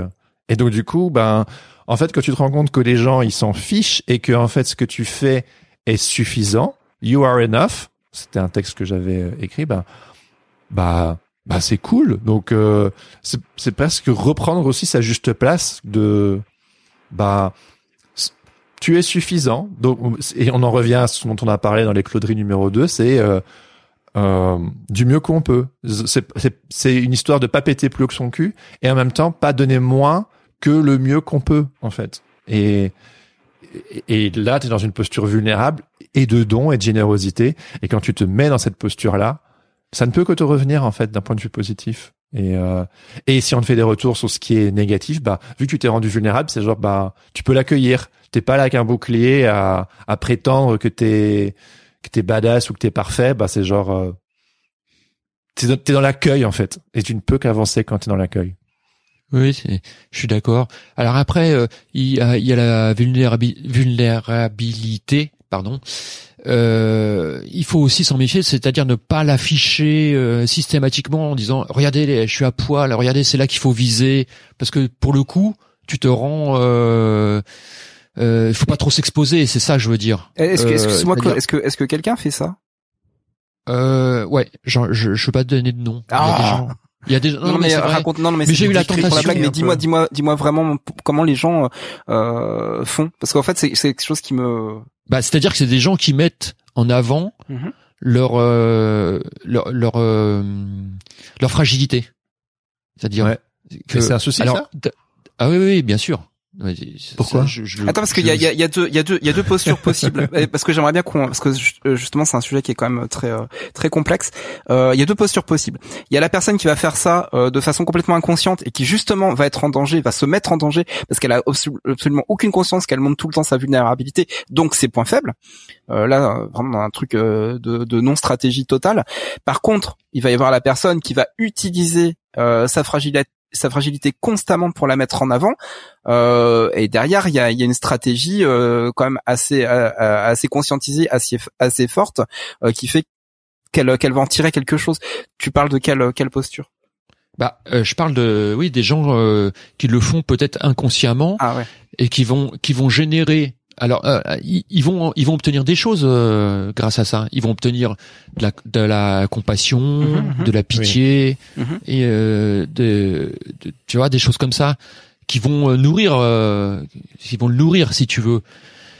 Mais par contre il va y avoir le revers de la médaille ça va être euh, que tu vas pas faire envie quoi. Tu vas pas faire envie. Enfin je veux dire euh, tu vas dire ah ben merde ouais, courage euh, bravo euh, Ah oui, oui, oui. dans ce et, sens-là, et ouais. par contre, euh, on n'a pas envie d'être à ta place, quoi. Et puis, euh, on n'a pas non plus envie de bosser avec toi parce que tu es le, tu es le porte-étendard euh, du de la faiblesse ou je sais pas quoi, ou, ou tu t'exposes euh, trop. Et, et pour des gens malveillants, il y en a. Hein. Il faut, faut arrêter d'être bisounours. Il y a des gens qui vont appuyer là où euh, tu t'exposes, là où ça fait mal, là où tu vois. Ouais. Et c'est c'est mon agent. euh, je, je reprends une expérience que j'ai vécue euh, quand j'ai eu mon accident. J'ai eu la tentation de de parler beaucoup de ça, euh, de mon accident, de ce que je vivais Mhm. dans dans des créations que je postais. Et mon agent un jour il m'a dit oh, bon écoute faut arrêter là parce que en fait euh, tout le monde applaudit, tout le monde te dit ah bravo, euh, euh, t'as pas de chance, tout ça. Par contre euh, ça fait pas envie quoi. Tu Ouais, fais pas envie en fait. Et toi ton métier c'est pas euh, ou alors tu écris un livre, t'écris un livre et tu parles de ton expérience, ah puis tu vois là tu boucles cette boucle tu vois. Mhm. Et si tu si tu si les clients commencent à voir euh, euh, le mec handicapé, le mec euh, qui a plus de jambes, le mec euh, en fait tu vas pas faire envie quoi. C'est moi mon métier c'est quand même de répondre à des commandes Oui, oui. et de gagner ma vie comme ça, tu vois. Donc quelque part, je, sans faire de jeu de mots, je me tirais une balle dans le pied, quoi. voilà. Ouais. Il est Mais beau ça quand même. Tu vois, tu vois la posture, c'est tu mets en avant ta vulnérabilité, ton ton problème, ton. Alors, euh, j'ai eu énormément de soutien grâce à ça, mais Oui, tu il vois, y, a, la- il y a une justesse à avoir dans le marchandage Il y a une justesse, de la voilà. Ouais. voilà, Et tout dépend aussi du métier que tu fais. Par exemple, exactement. par exemple, ici on parle notamment de- beaucoup professionnel, donc du coup il y a la posture de l'illustrateur ou l'illustratrice de commande. Mhm. Mais supposons que tu étais un écrivain, par exemple, Ah, voilà. qui traite des sujets viscéraux, ben là Ah oui. euh, c'est presque devoir professionnel que de te mettre Que dans quelque parler, chose de, ça. sensible et donc du coup donc tout est dans la et je, je pense et je pense soulever un sujet peut-être intéressant là le mec qui s'auto-congratule à l'avance mais c'est que Alors, on mélange, merde. on, mé- on mélange un petit peu tout, enfin euh, que, avec les réseaux sociaux notamment, et je refais une boucle. On se, on, on est d'un côté euh, des artistes de commande, de l'autre on est censé être un peu avoir une posture d'auteur euh, ou d'autrice. Et aussi, on est censé montrer les coulisses. Et aussi, du coup, c'est important de désacraliser, donc on montre que c'est pas toujours facile. Mais en même temps, quand on fait ça, on donne pas envie. On, on se dit, bah, c'est important d'être un petit peu transparent et de et donc, du coup, il y a une sorte de magma, je trouve, euh, qui, qui est lié aussi à une forme de marketing, qui est du coup euh, qui brouille les pistes. Et je trouve que c'est assez difficile de s'y retrouver parce que c'est comme si on, on nous demandait tout le temps tout, d'être euh, professionnel mais honnête, authentique mais pas trop, de s'exposer mais pas trop. Et donc du coup, euh, on en revient à un sujet de la justesse et c'est genre euh, bah fuck comment on fait pour trouver euh, ce juste milieu et qui probablement n'existe pas de toute façon. Oui, bien bon. sûr. Oui. Bah alors en fait, alors je, là je peux du coup je peux parler de mon expérience. Euh, et ben je pense que les deux se travaillent en même temps, c'est-à-dire euh, la force et la vulnérabilité. Euh, Voilà. et c'est et ouais non mais c'est vrai. Et ben c'est exactement. Vous Ce avez deux heures. non non bon là pas, pas du tout. Je vais même faire 105 minutes. Euh, bah le jour où j'ai poussé euh, la porte d'un dojo, je suis allé sur un tatami, euh, j'ai compris ma douleur quoi direct. J'ai j'ai compris que c'était ça. J'ai compris que voilà si tu voulais être fort, bah fallait j'allais devoir pleurer sur un tatami. Et je l'ai compris Ouais. dès la première semaine. Et, euh, et au final, bah, j'en suis ressorti extrêmement fort. C'est-à-dire que j'ai une, euh, je me sens, je me sens implacable. Euh, et c'est pas pour ça que euh, que j'ai un problème avec la vulnérabilité du tout. Moi, j'ai aucun problème à pleurer. J'ai aucun problème à, à me retrouver dans des situations euh, pourries. Il- Euh, il m'appelle souvent pour pleurer au téléphone, hein, Laurent. Vous le savez alors, pas. je l'ai jamais fait. Jérémy, non mais en- en- je, je, je l'ai jamais. fait. Non, c'est vrai, c'est vrai. Et je serais pas opposé. euh, Je, je suis, j'ai, quand même, j'ai quand même ma, ma- ma petite pudeur. Mais en tout cas, j'ai pas, j'ai pas de souci à le dire que je le, que ça m'arrive de pleurer. Et euh, mais le, le, le truc derrière, c'est que ouais, ce, ce, ce travail euh, combiné, euh, il est surpuissant. Il est vraiment bien parce qu'il fait du bien, parce qu'il équilibre énormément.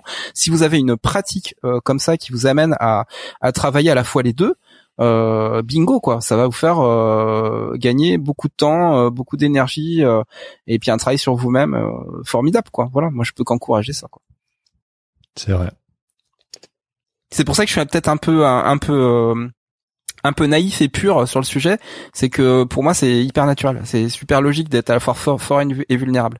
C'est-à-dire Ouais, n'utilise pas l'un on, on peut pas euh, échapper. ouais. Comme, comme tous les autres sentiments, on, Pour on moi, est c'est logique. vulnérable. Il s'agit pas d'être des des robots qui en ressentent rien. Non, on, on a Tu peux tous pas- euh, des. Tu peux pas être un bon guerrier sur le champ de bataille si euh, si déjà un tu t'es pas entraîné et si t'as pas cette euh, cette vulnérabilité te- euh, qui va faire que tu, c'est ça qui va te permettre de survivre. Et euh, c'est- je, je prends exprès cet, cet exemple-là parce qu'il est extrêmement parlant, mais vous le vous l'appliquerez à ce que vous voulez dans la vie, quoi. Mais en, en gros, c'est ça. Il faut faut avoir cette balance, ce qu'on appelle en japonais le lura et le mote, c'est-à-dire le euh, la face euh, lumineuse et la face euh, ombre de, des choses. Et, euh, et quand on quand on a fait cette exploration là, je pense que ça résout le problème de la vulnérabilité énormément. Voilà. Mais c'est c'est des c'est c'est de l'entraînement, c'est des années hein, de, de de travail sur soi. Mhm. Et effectivement, la société, elle, te- elle est implacable. C'est clair. Bon, du coup, Alors, après, on the next la- one, Temptation.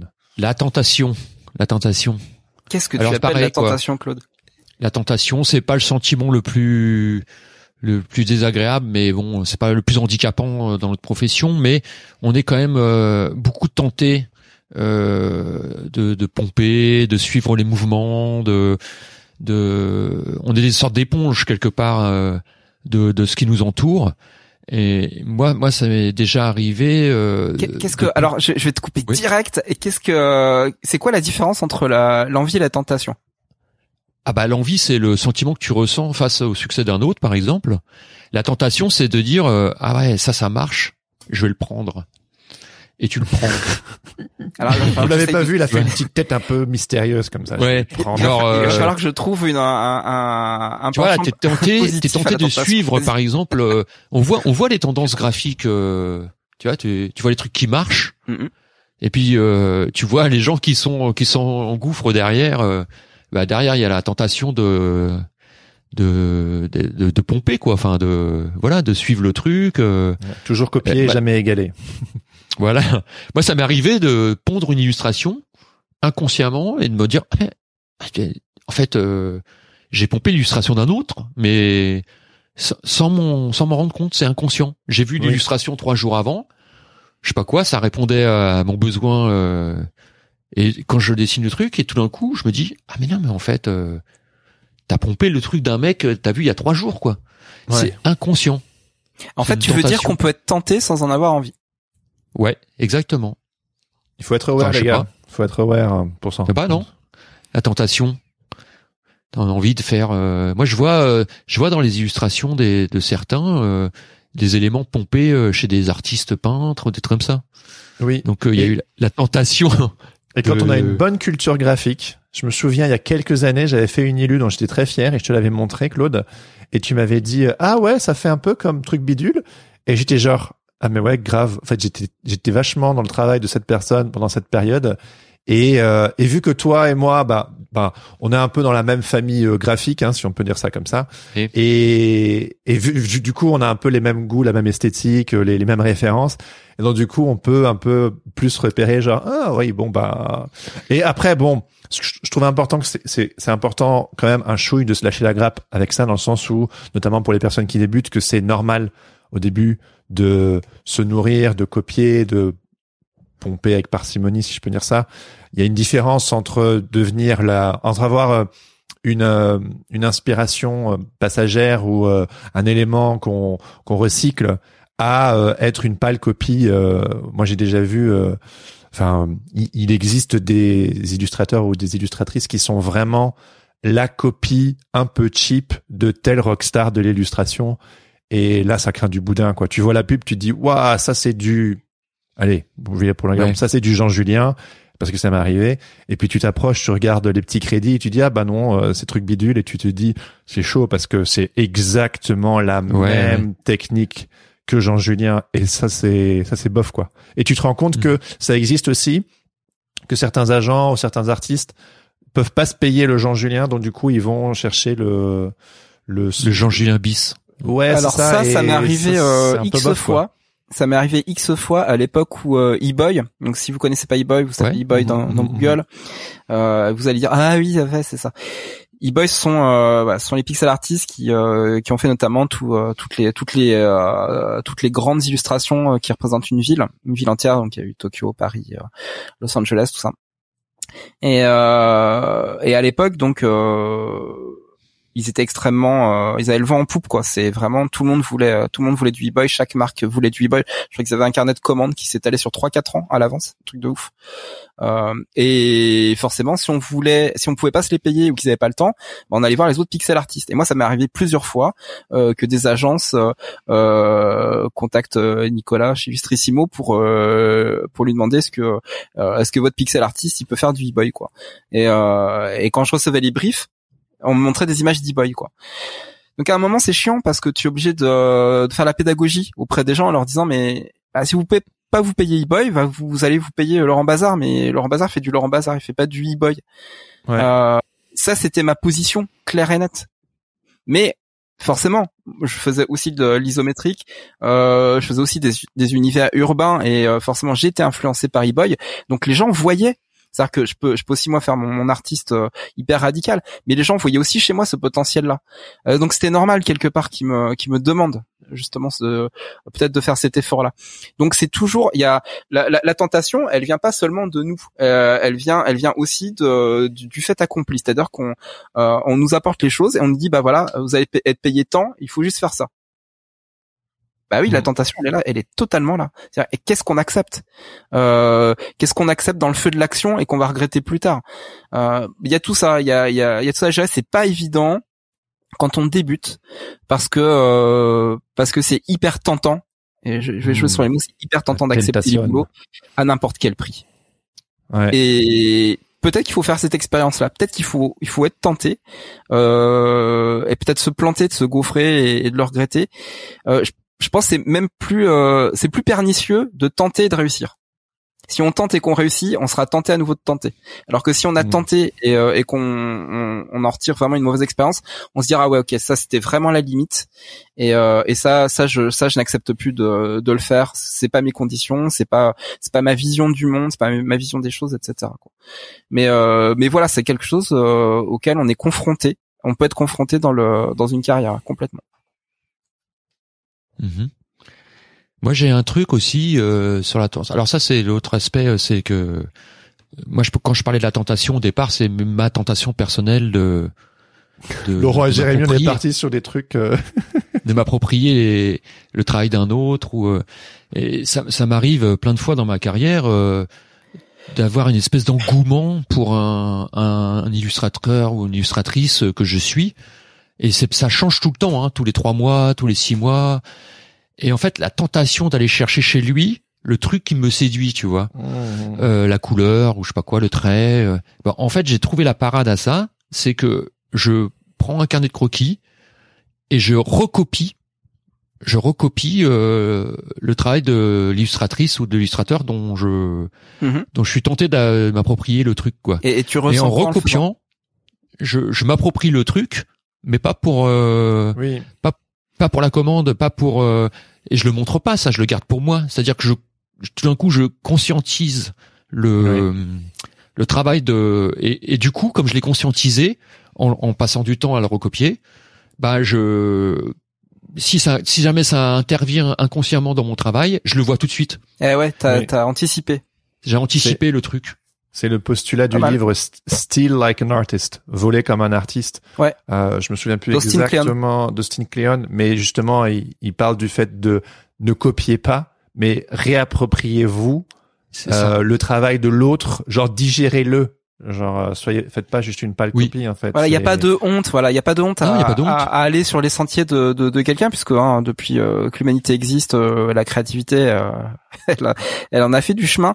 Donc vous allez forcément refaire quelque chose qui a peut-être déjà été fait, mais euh, mais quelque part, voilà, le livre de- d'Austin Kleon, il vous euh, il vous guide en fait vers ça, vers, vers cette idée de se dire, bah en fait, euh, le recyclage, il peut être euh, fait intelligemment et il peut être même Ouais. vecteur euh, de euh, de créativité derrière, parce que vous pouvez amener de- vraiment de nouvelles Rien- choses. Ouais. Il y a des sujets qui n'ont pas été explorés à fond et ça rien ne crée, tout se, non, rien ne se crée, tout, Tout se se- transforme. C'est ça, tout se transforme. Et il faut savoir que les grands peintres euh, comme Cézanne euh, ou des peintres comme ça, ils passaient leur temps au Louvre à recopier les maîtres euh, de la Croix, etc. hein.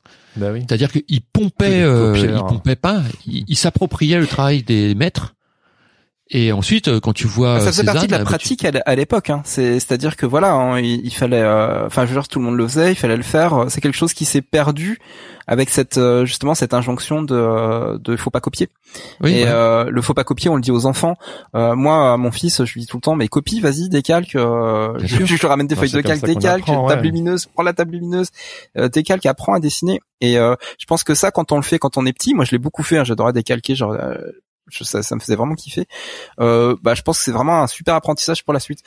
Là, euh, c'est vrai que actuellement, bah, je, voilà, j'ai, plus besoin de, j'ai plus besoin de copier ou quoi que ce soit. Ça m'arrive de temps en temps quand j'ai pas d'idée euh, en, en pixel art.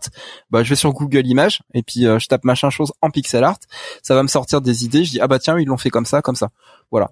Mais euh, j'ai plus le j'ai plus ce, j'ai plus ce sentiment de honte que j'avais à l'époque quand j'ai commencé le pixel art et où je me comparais à, à peut-être à la demi-douzaine d'artistes européens qui, euh, étaient vraiment très très forts.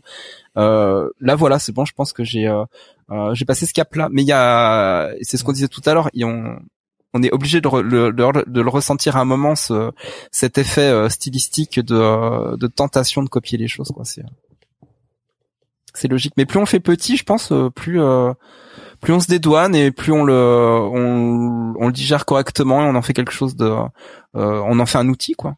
Après. J'ai presque envie de dire copier comme des comme des oufs parce qu'au bout d'un certain temps ça va vous dégoûter en fait. C'est c'est c'est c'est censé euh, tu Ouais, te dis ouais. mais c'est pas moi en fait. Genre allez-y franchement et Bah oui. dégoûtez-vous une bonne fois Ah, pour toutes. euh, Dans, dans, euh, dans des moments d'urgence, j'ai ré- j'ai récupéré des, euh, des éléments pixel art qui étaient pas de moi et je les ai euh, je les ai légèrement transformés. Euh, ouh le ouh le loser. Ah non c'est bon on arrête là. on arrête là. mais parce que voilà, c'était euh, c'était c'était une question de, vraiment des questions d'urgence quoi. Mais ce que je fais, c'est qu'à chaque fois, euh, bah, je fais vraiment l'effort de de, de de, de tout refaire, changer les couleurs, de changer euh, changer les formes, etc. Euh, parce que parce qu'après, je m'en rendrais malade d'avoir euh, piqué un élément euh, euh, à 100% de quelqu'un. C'est c'est c'est un truc. Euh, je voudrais pas qu'on Ah me le fasse, donc je je veux pas le faire non plus quoi. Ah Ouais. Non, faut faut copier, faut pomper, faut plagier, mais pour soi, dans des carnets, dans voilà, c'est c'est formateur. Hein. Tu t'appropries, euh, tu comprends comment le type il a construit son tableau, comment il a construit. euh, voilà, c'est c'est formateur. Mais là, là, faut juste placer le curseur entre euh, euh, copier pour euh, pour toi et puis plagier pour la commande, etc. Quoi, c'est La justesse, les copains, la justesse. Voilà. Et le huitième péché, le c'est pire. le pire du pire, le boss final, celui que vous ressentez le tous, final, celui qui vous file les pétoches constamment et qui vous sclérose sur place. Alors vous nous écrivez euh, sur Sens Créatif et vous euh, vous nous dites euh, quel est le boss final. On se retrouve la semaine prochaine pour non non. on va vous 36 dire 15 sens créatif. Ouais. La peur. va tuer le suspense. On va parler de peur. La peur. La peur d'échouer. Oh Ah c'est naze ça. La peur de réussir aussi. Non, non. Parce qu'on parle de la peur d'échouer, mais il y a la peur de réussir. C'est Ouais, vrai. la peur de réussir, non, peur de fait-. La peur d'échouer c'est des conneries. La vraie peur c'est la peur de réussir. Hmm. Le besoin, le besoin nat- naturel de sécurité. Le petit cocon dont on parlait au début. Bah, euh, c'est ça, on est bien. Quand on va réussir, qu'est-ce qui va se passer Con. Tout va changer. Le monde, le monde va complètement se transformer quand on quand on aura réussi. Donc euh, c'est mieux d'échouer, c'est plus facile. Ah, puis ça nous conforte dans notre place de, de, ouais, j'en étais sûr, ça marche jamais. Voilà, c'est la preuve. J'avais raison, l'ego. J'avais raison. C'est, c'est, c'est mon milieu social. Ouais, c'est ça. ouais, on peut se trouver des excuses, des tonnes d'excuses. Ouais, donc alors la peur, elle paraît, on l'a déjà dit un 40 000 fois, mais la peur, elle peut être à la fois euh, paralysante, elle peut être à la fois motrice. Euh, la peur, c'est le, c'est le sentiment euh, primitif par excellence. C'est ce qui fait que bah, l'homme s'est développé, il a survécu euh, et il a trouvé des, euh, des astuces pour pour échapper au danger. La peur, c'est le, c'est le signal d'alerte, quoi. C'est à un moment. Quand on a peur, il y a quelque chose qui se passe en nous qui nous fait dire attention, quelque chose va d'important va se passer. Euh, c'est peut-être tangible, peut-être que c'est complètement irrationnel, euh, mais c'est le moment de t'en inquiéter. Et euh, quand on se retrouve dans ce dans ce moment-là, il, faut avoir en fait euh, un petit peu comme un, un pilote de chasse. Il faut avoir un- une liste en fait de euh, d'actions d'actions à accomplir pour euh, pour gérer parce que la peur elle nous euh, elle nous sort de euh, quelque part de euh, de, de notre euh, stratégie naturelle. Euh, elle nous met face à des des choses imprévues, des choses qu'on fuit, des choses qu'on veut pas qu'on veut pas affronter. Et si on n'a pas euh, si on n'a pas ce, ce, ce petit outil de se dire bah tiens A je fais ça, B je fais ça, C je fais ça, D je fais ça pour gérer euh, gérer ce qui va arriver, euh, et ben on panique et, euh, et on perd pied et, euh, et puis on, on s'enfuit en courant. Voilà. Ou alors on se cache euh, on se cache sous nos draps. Voilà c'est Pour faire- rappeler un petit peu le processus de la peur. Ça se passe comme ça. Pour faire le lien avec euh, ce que tu disais tout à l'heure par rapport aux besoins, souvent, moi, quand j'ai peur de quelque chose, a priori, souvent, ça tape dans un besoin. Et du coup, ça, ça me fait mal au ventre. Et du coup, ça m'indique que c'est la bonne direction à suivre. Euh, Ouais, c'est ça. voilà un un truc, livre- qui nous, c'est euh, voilà un truc qui nous livre met pas en danger en général on n'aura pas peur voilà. Oui, voilà. Mais tu vois, il y a, il y a un livre que j'ai que je n'ai pas lu, mais que j'ai dans ma bibliothèque et que le titre Yes. me suffit, c'est L'obstacle et le chemin. Et donc Ah, du coup, c'est genre, bah, si tu flippes, euh, c'est qu'il y a probablement quelque chose à aller chercher en fait. Donc moi, quand on me dit j'ai peur, bah, je dis bah c'est super. Bah non, c'est désagréable. Bah oui, mais ça indique que t'en as pas rien à foutre, que c'est important et que probablement ça faut creuser faut faut Faut creuser. creuser, voilà. Et il y a beaucoup de gens qui abandonnent à ce moment-là, mais euh, autant y aller franchement. Je vais, je vais revenir sur ce que j'ai dit au début parce que je l'ai dit un petit peu en, en blagounette, mais euh, pour moi, la peur d'échouer, euh, c'est c'est une provocation ultime. hein. Pour moi, la, la peur d'échouer n'existe pas. Euh, c'est la peur de réussir vraiment qui euh, euh, qui fait qu'on qu'on qu'on qu'on perd les pédales. quoi. C'est c'est vraiment là. Euh, pourquoi? Euh, parce qu'en fait, c'est ce qu'on disait, c'est-à-dire que si euh, si on échoue, en fait, on reste au point au point où on est. Il y a rien qui bouge, c'est l'inertie. Donc euh, c'est une peur, euh, c'est une peur excuse. Alors que la peur de réussir, c'est une vraie peur.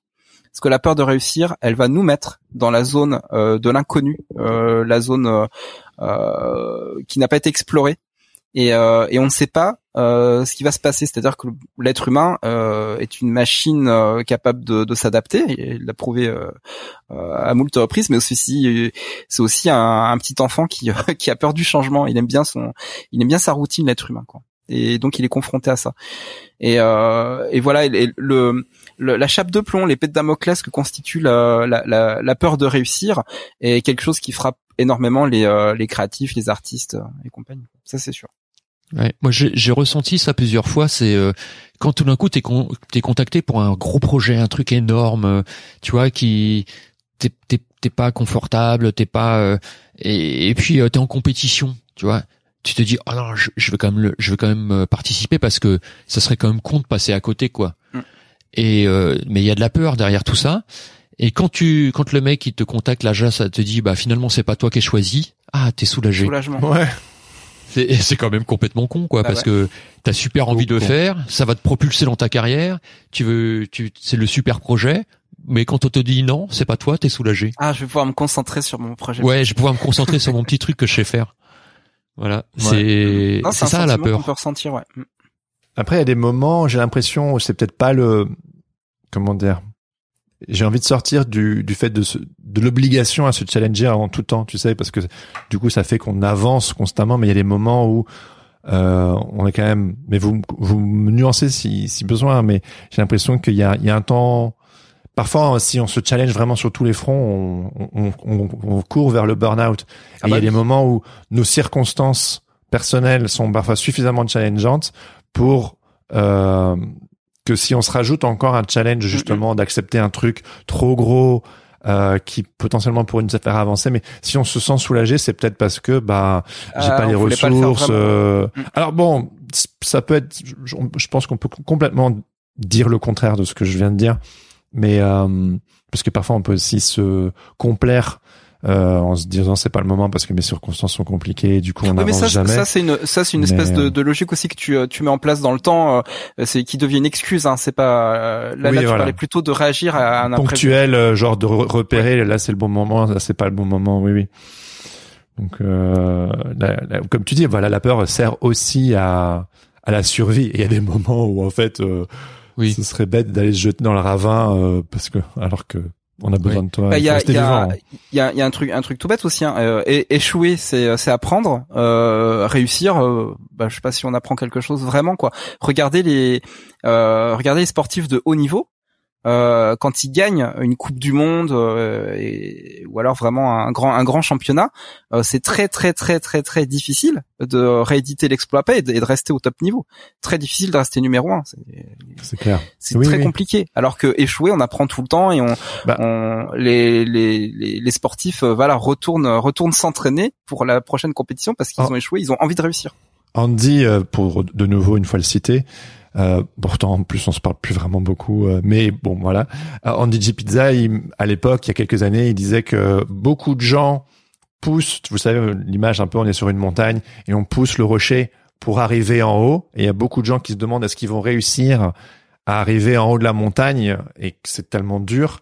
Et lui, il disait, là, à l'heure actuelle, moi, j'ai peur de la descente, en fait. Il, il, dit, bah, genre, je suis, je, je, suis bien, les choses se passent bien, je suis en haut de ma montagne, et c'est juste le flip que ça redescende en fait. Et donc il oui. n'y euh, a pas une situation. Euh, tout le monde, tout, tout, le monde veut monter, mais voilà. Oui, c'est c'est c'est l'autre aspect euh, euh, dont je voulais parler. C'est plus on avance, plus on acquiert, plus on possède, et plus on a peur de perdre. Ah ouais.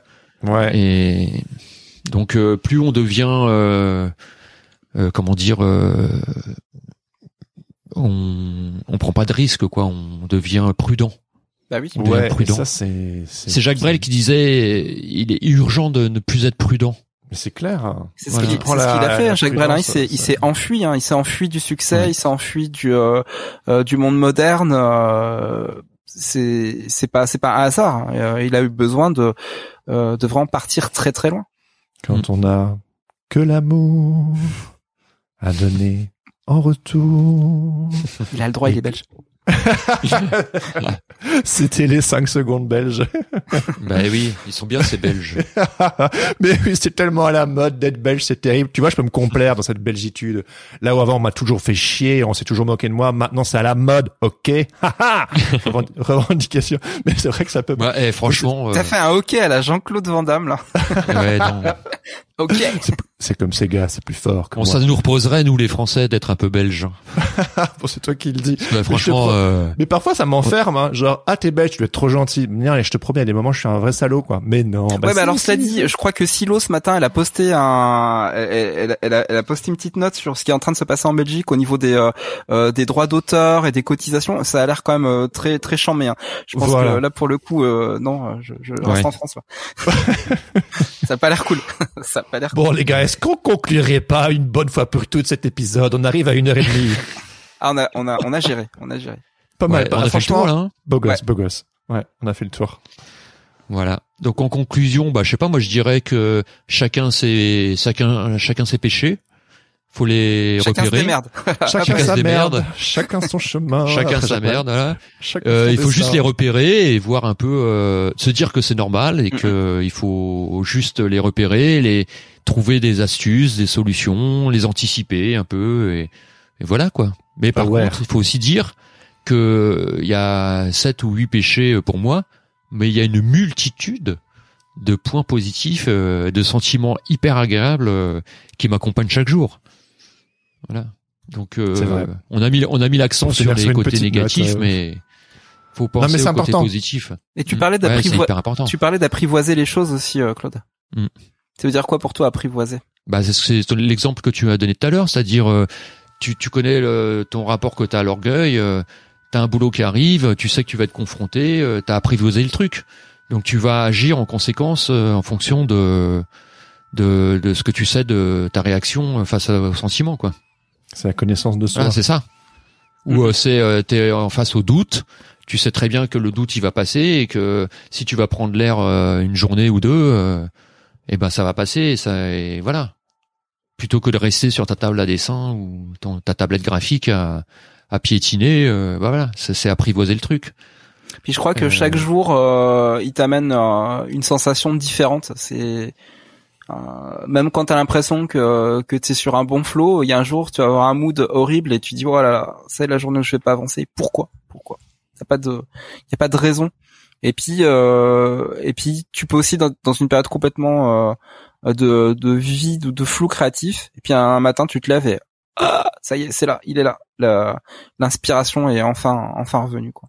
Et ça, je crois que c'est pas, euh, c'est c'est c'est difficile à appréhender. Et en fait, faut, c'est comme euh, comme on dit tout le temps, ouais, c'est ça, faut être aware. Faut, le le moment où ça arrive, euh, faut réagir euh, de la meilleure façon euh, possible, quoi. Et avec l'expérience, c'est de plus en plus simple.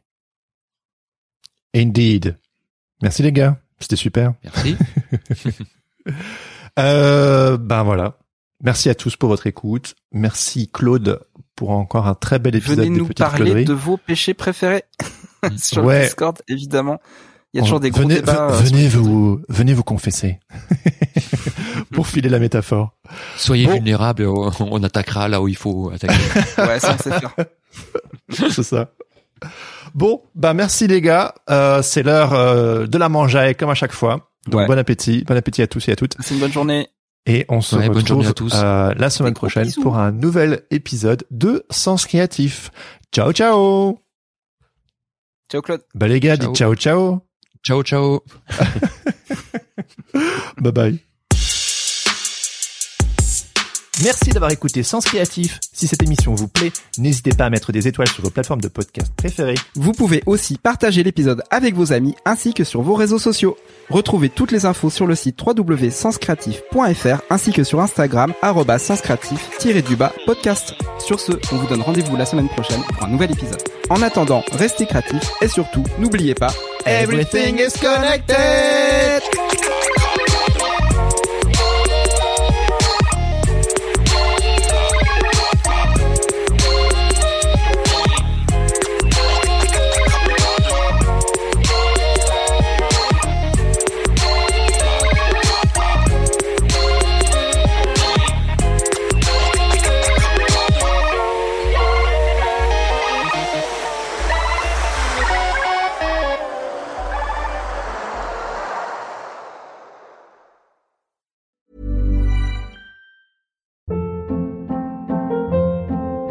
Hold up. What was that? Boring. No flavor. That was as bad as those leftovers you ate all week. Kiki Palmer here, and it's time to say hello to something fresh and guilt-free. Hello Fresh. Jazz up dinner with pecan-crusted chicken or garlic butter shrimp scampi. Now that's music to my mouth. Hello Fresh. Let's get this dinner party started. Discover all the delicious possibilities at hellofresh.com.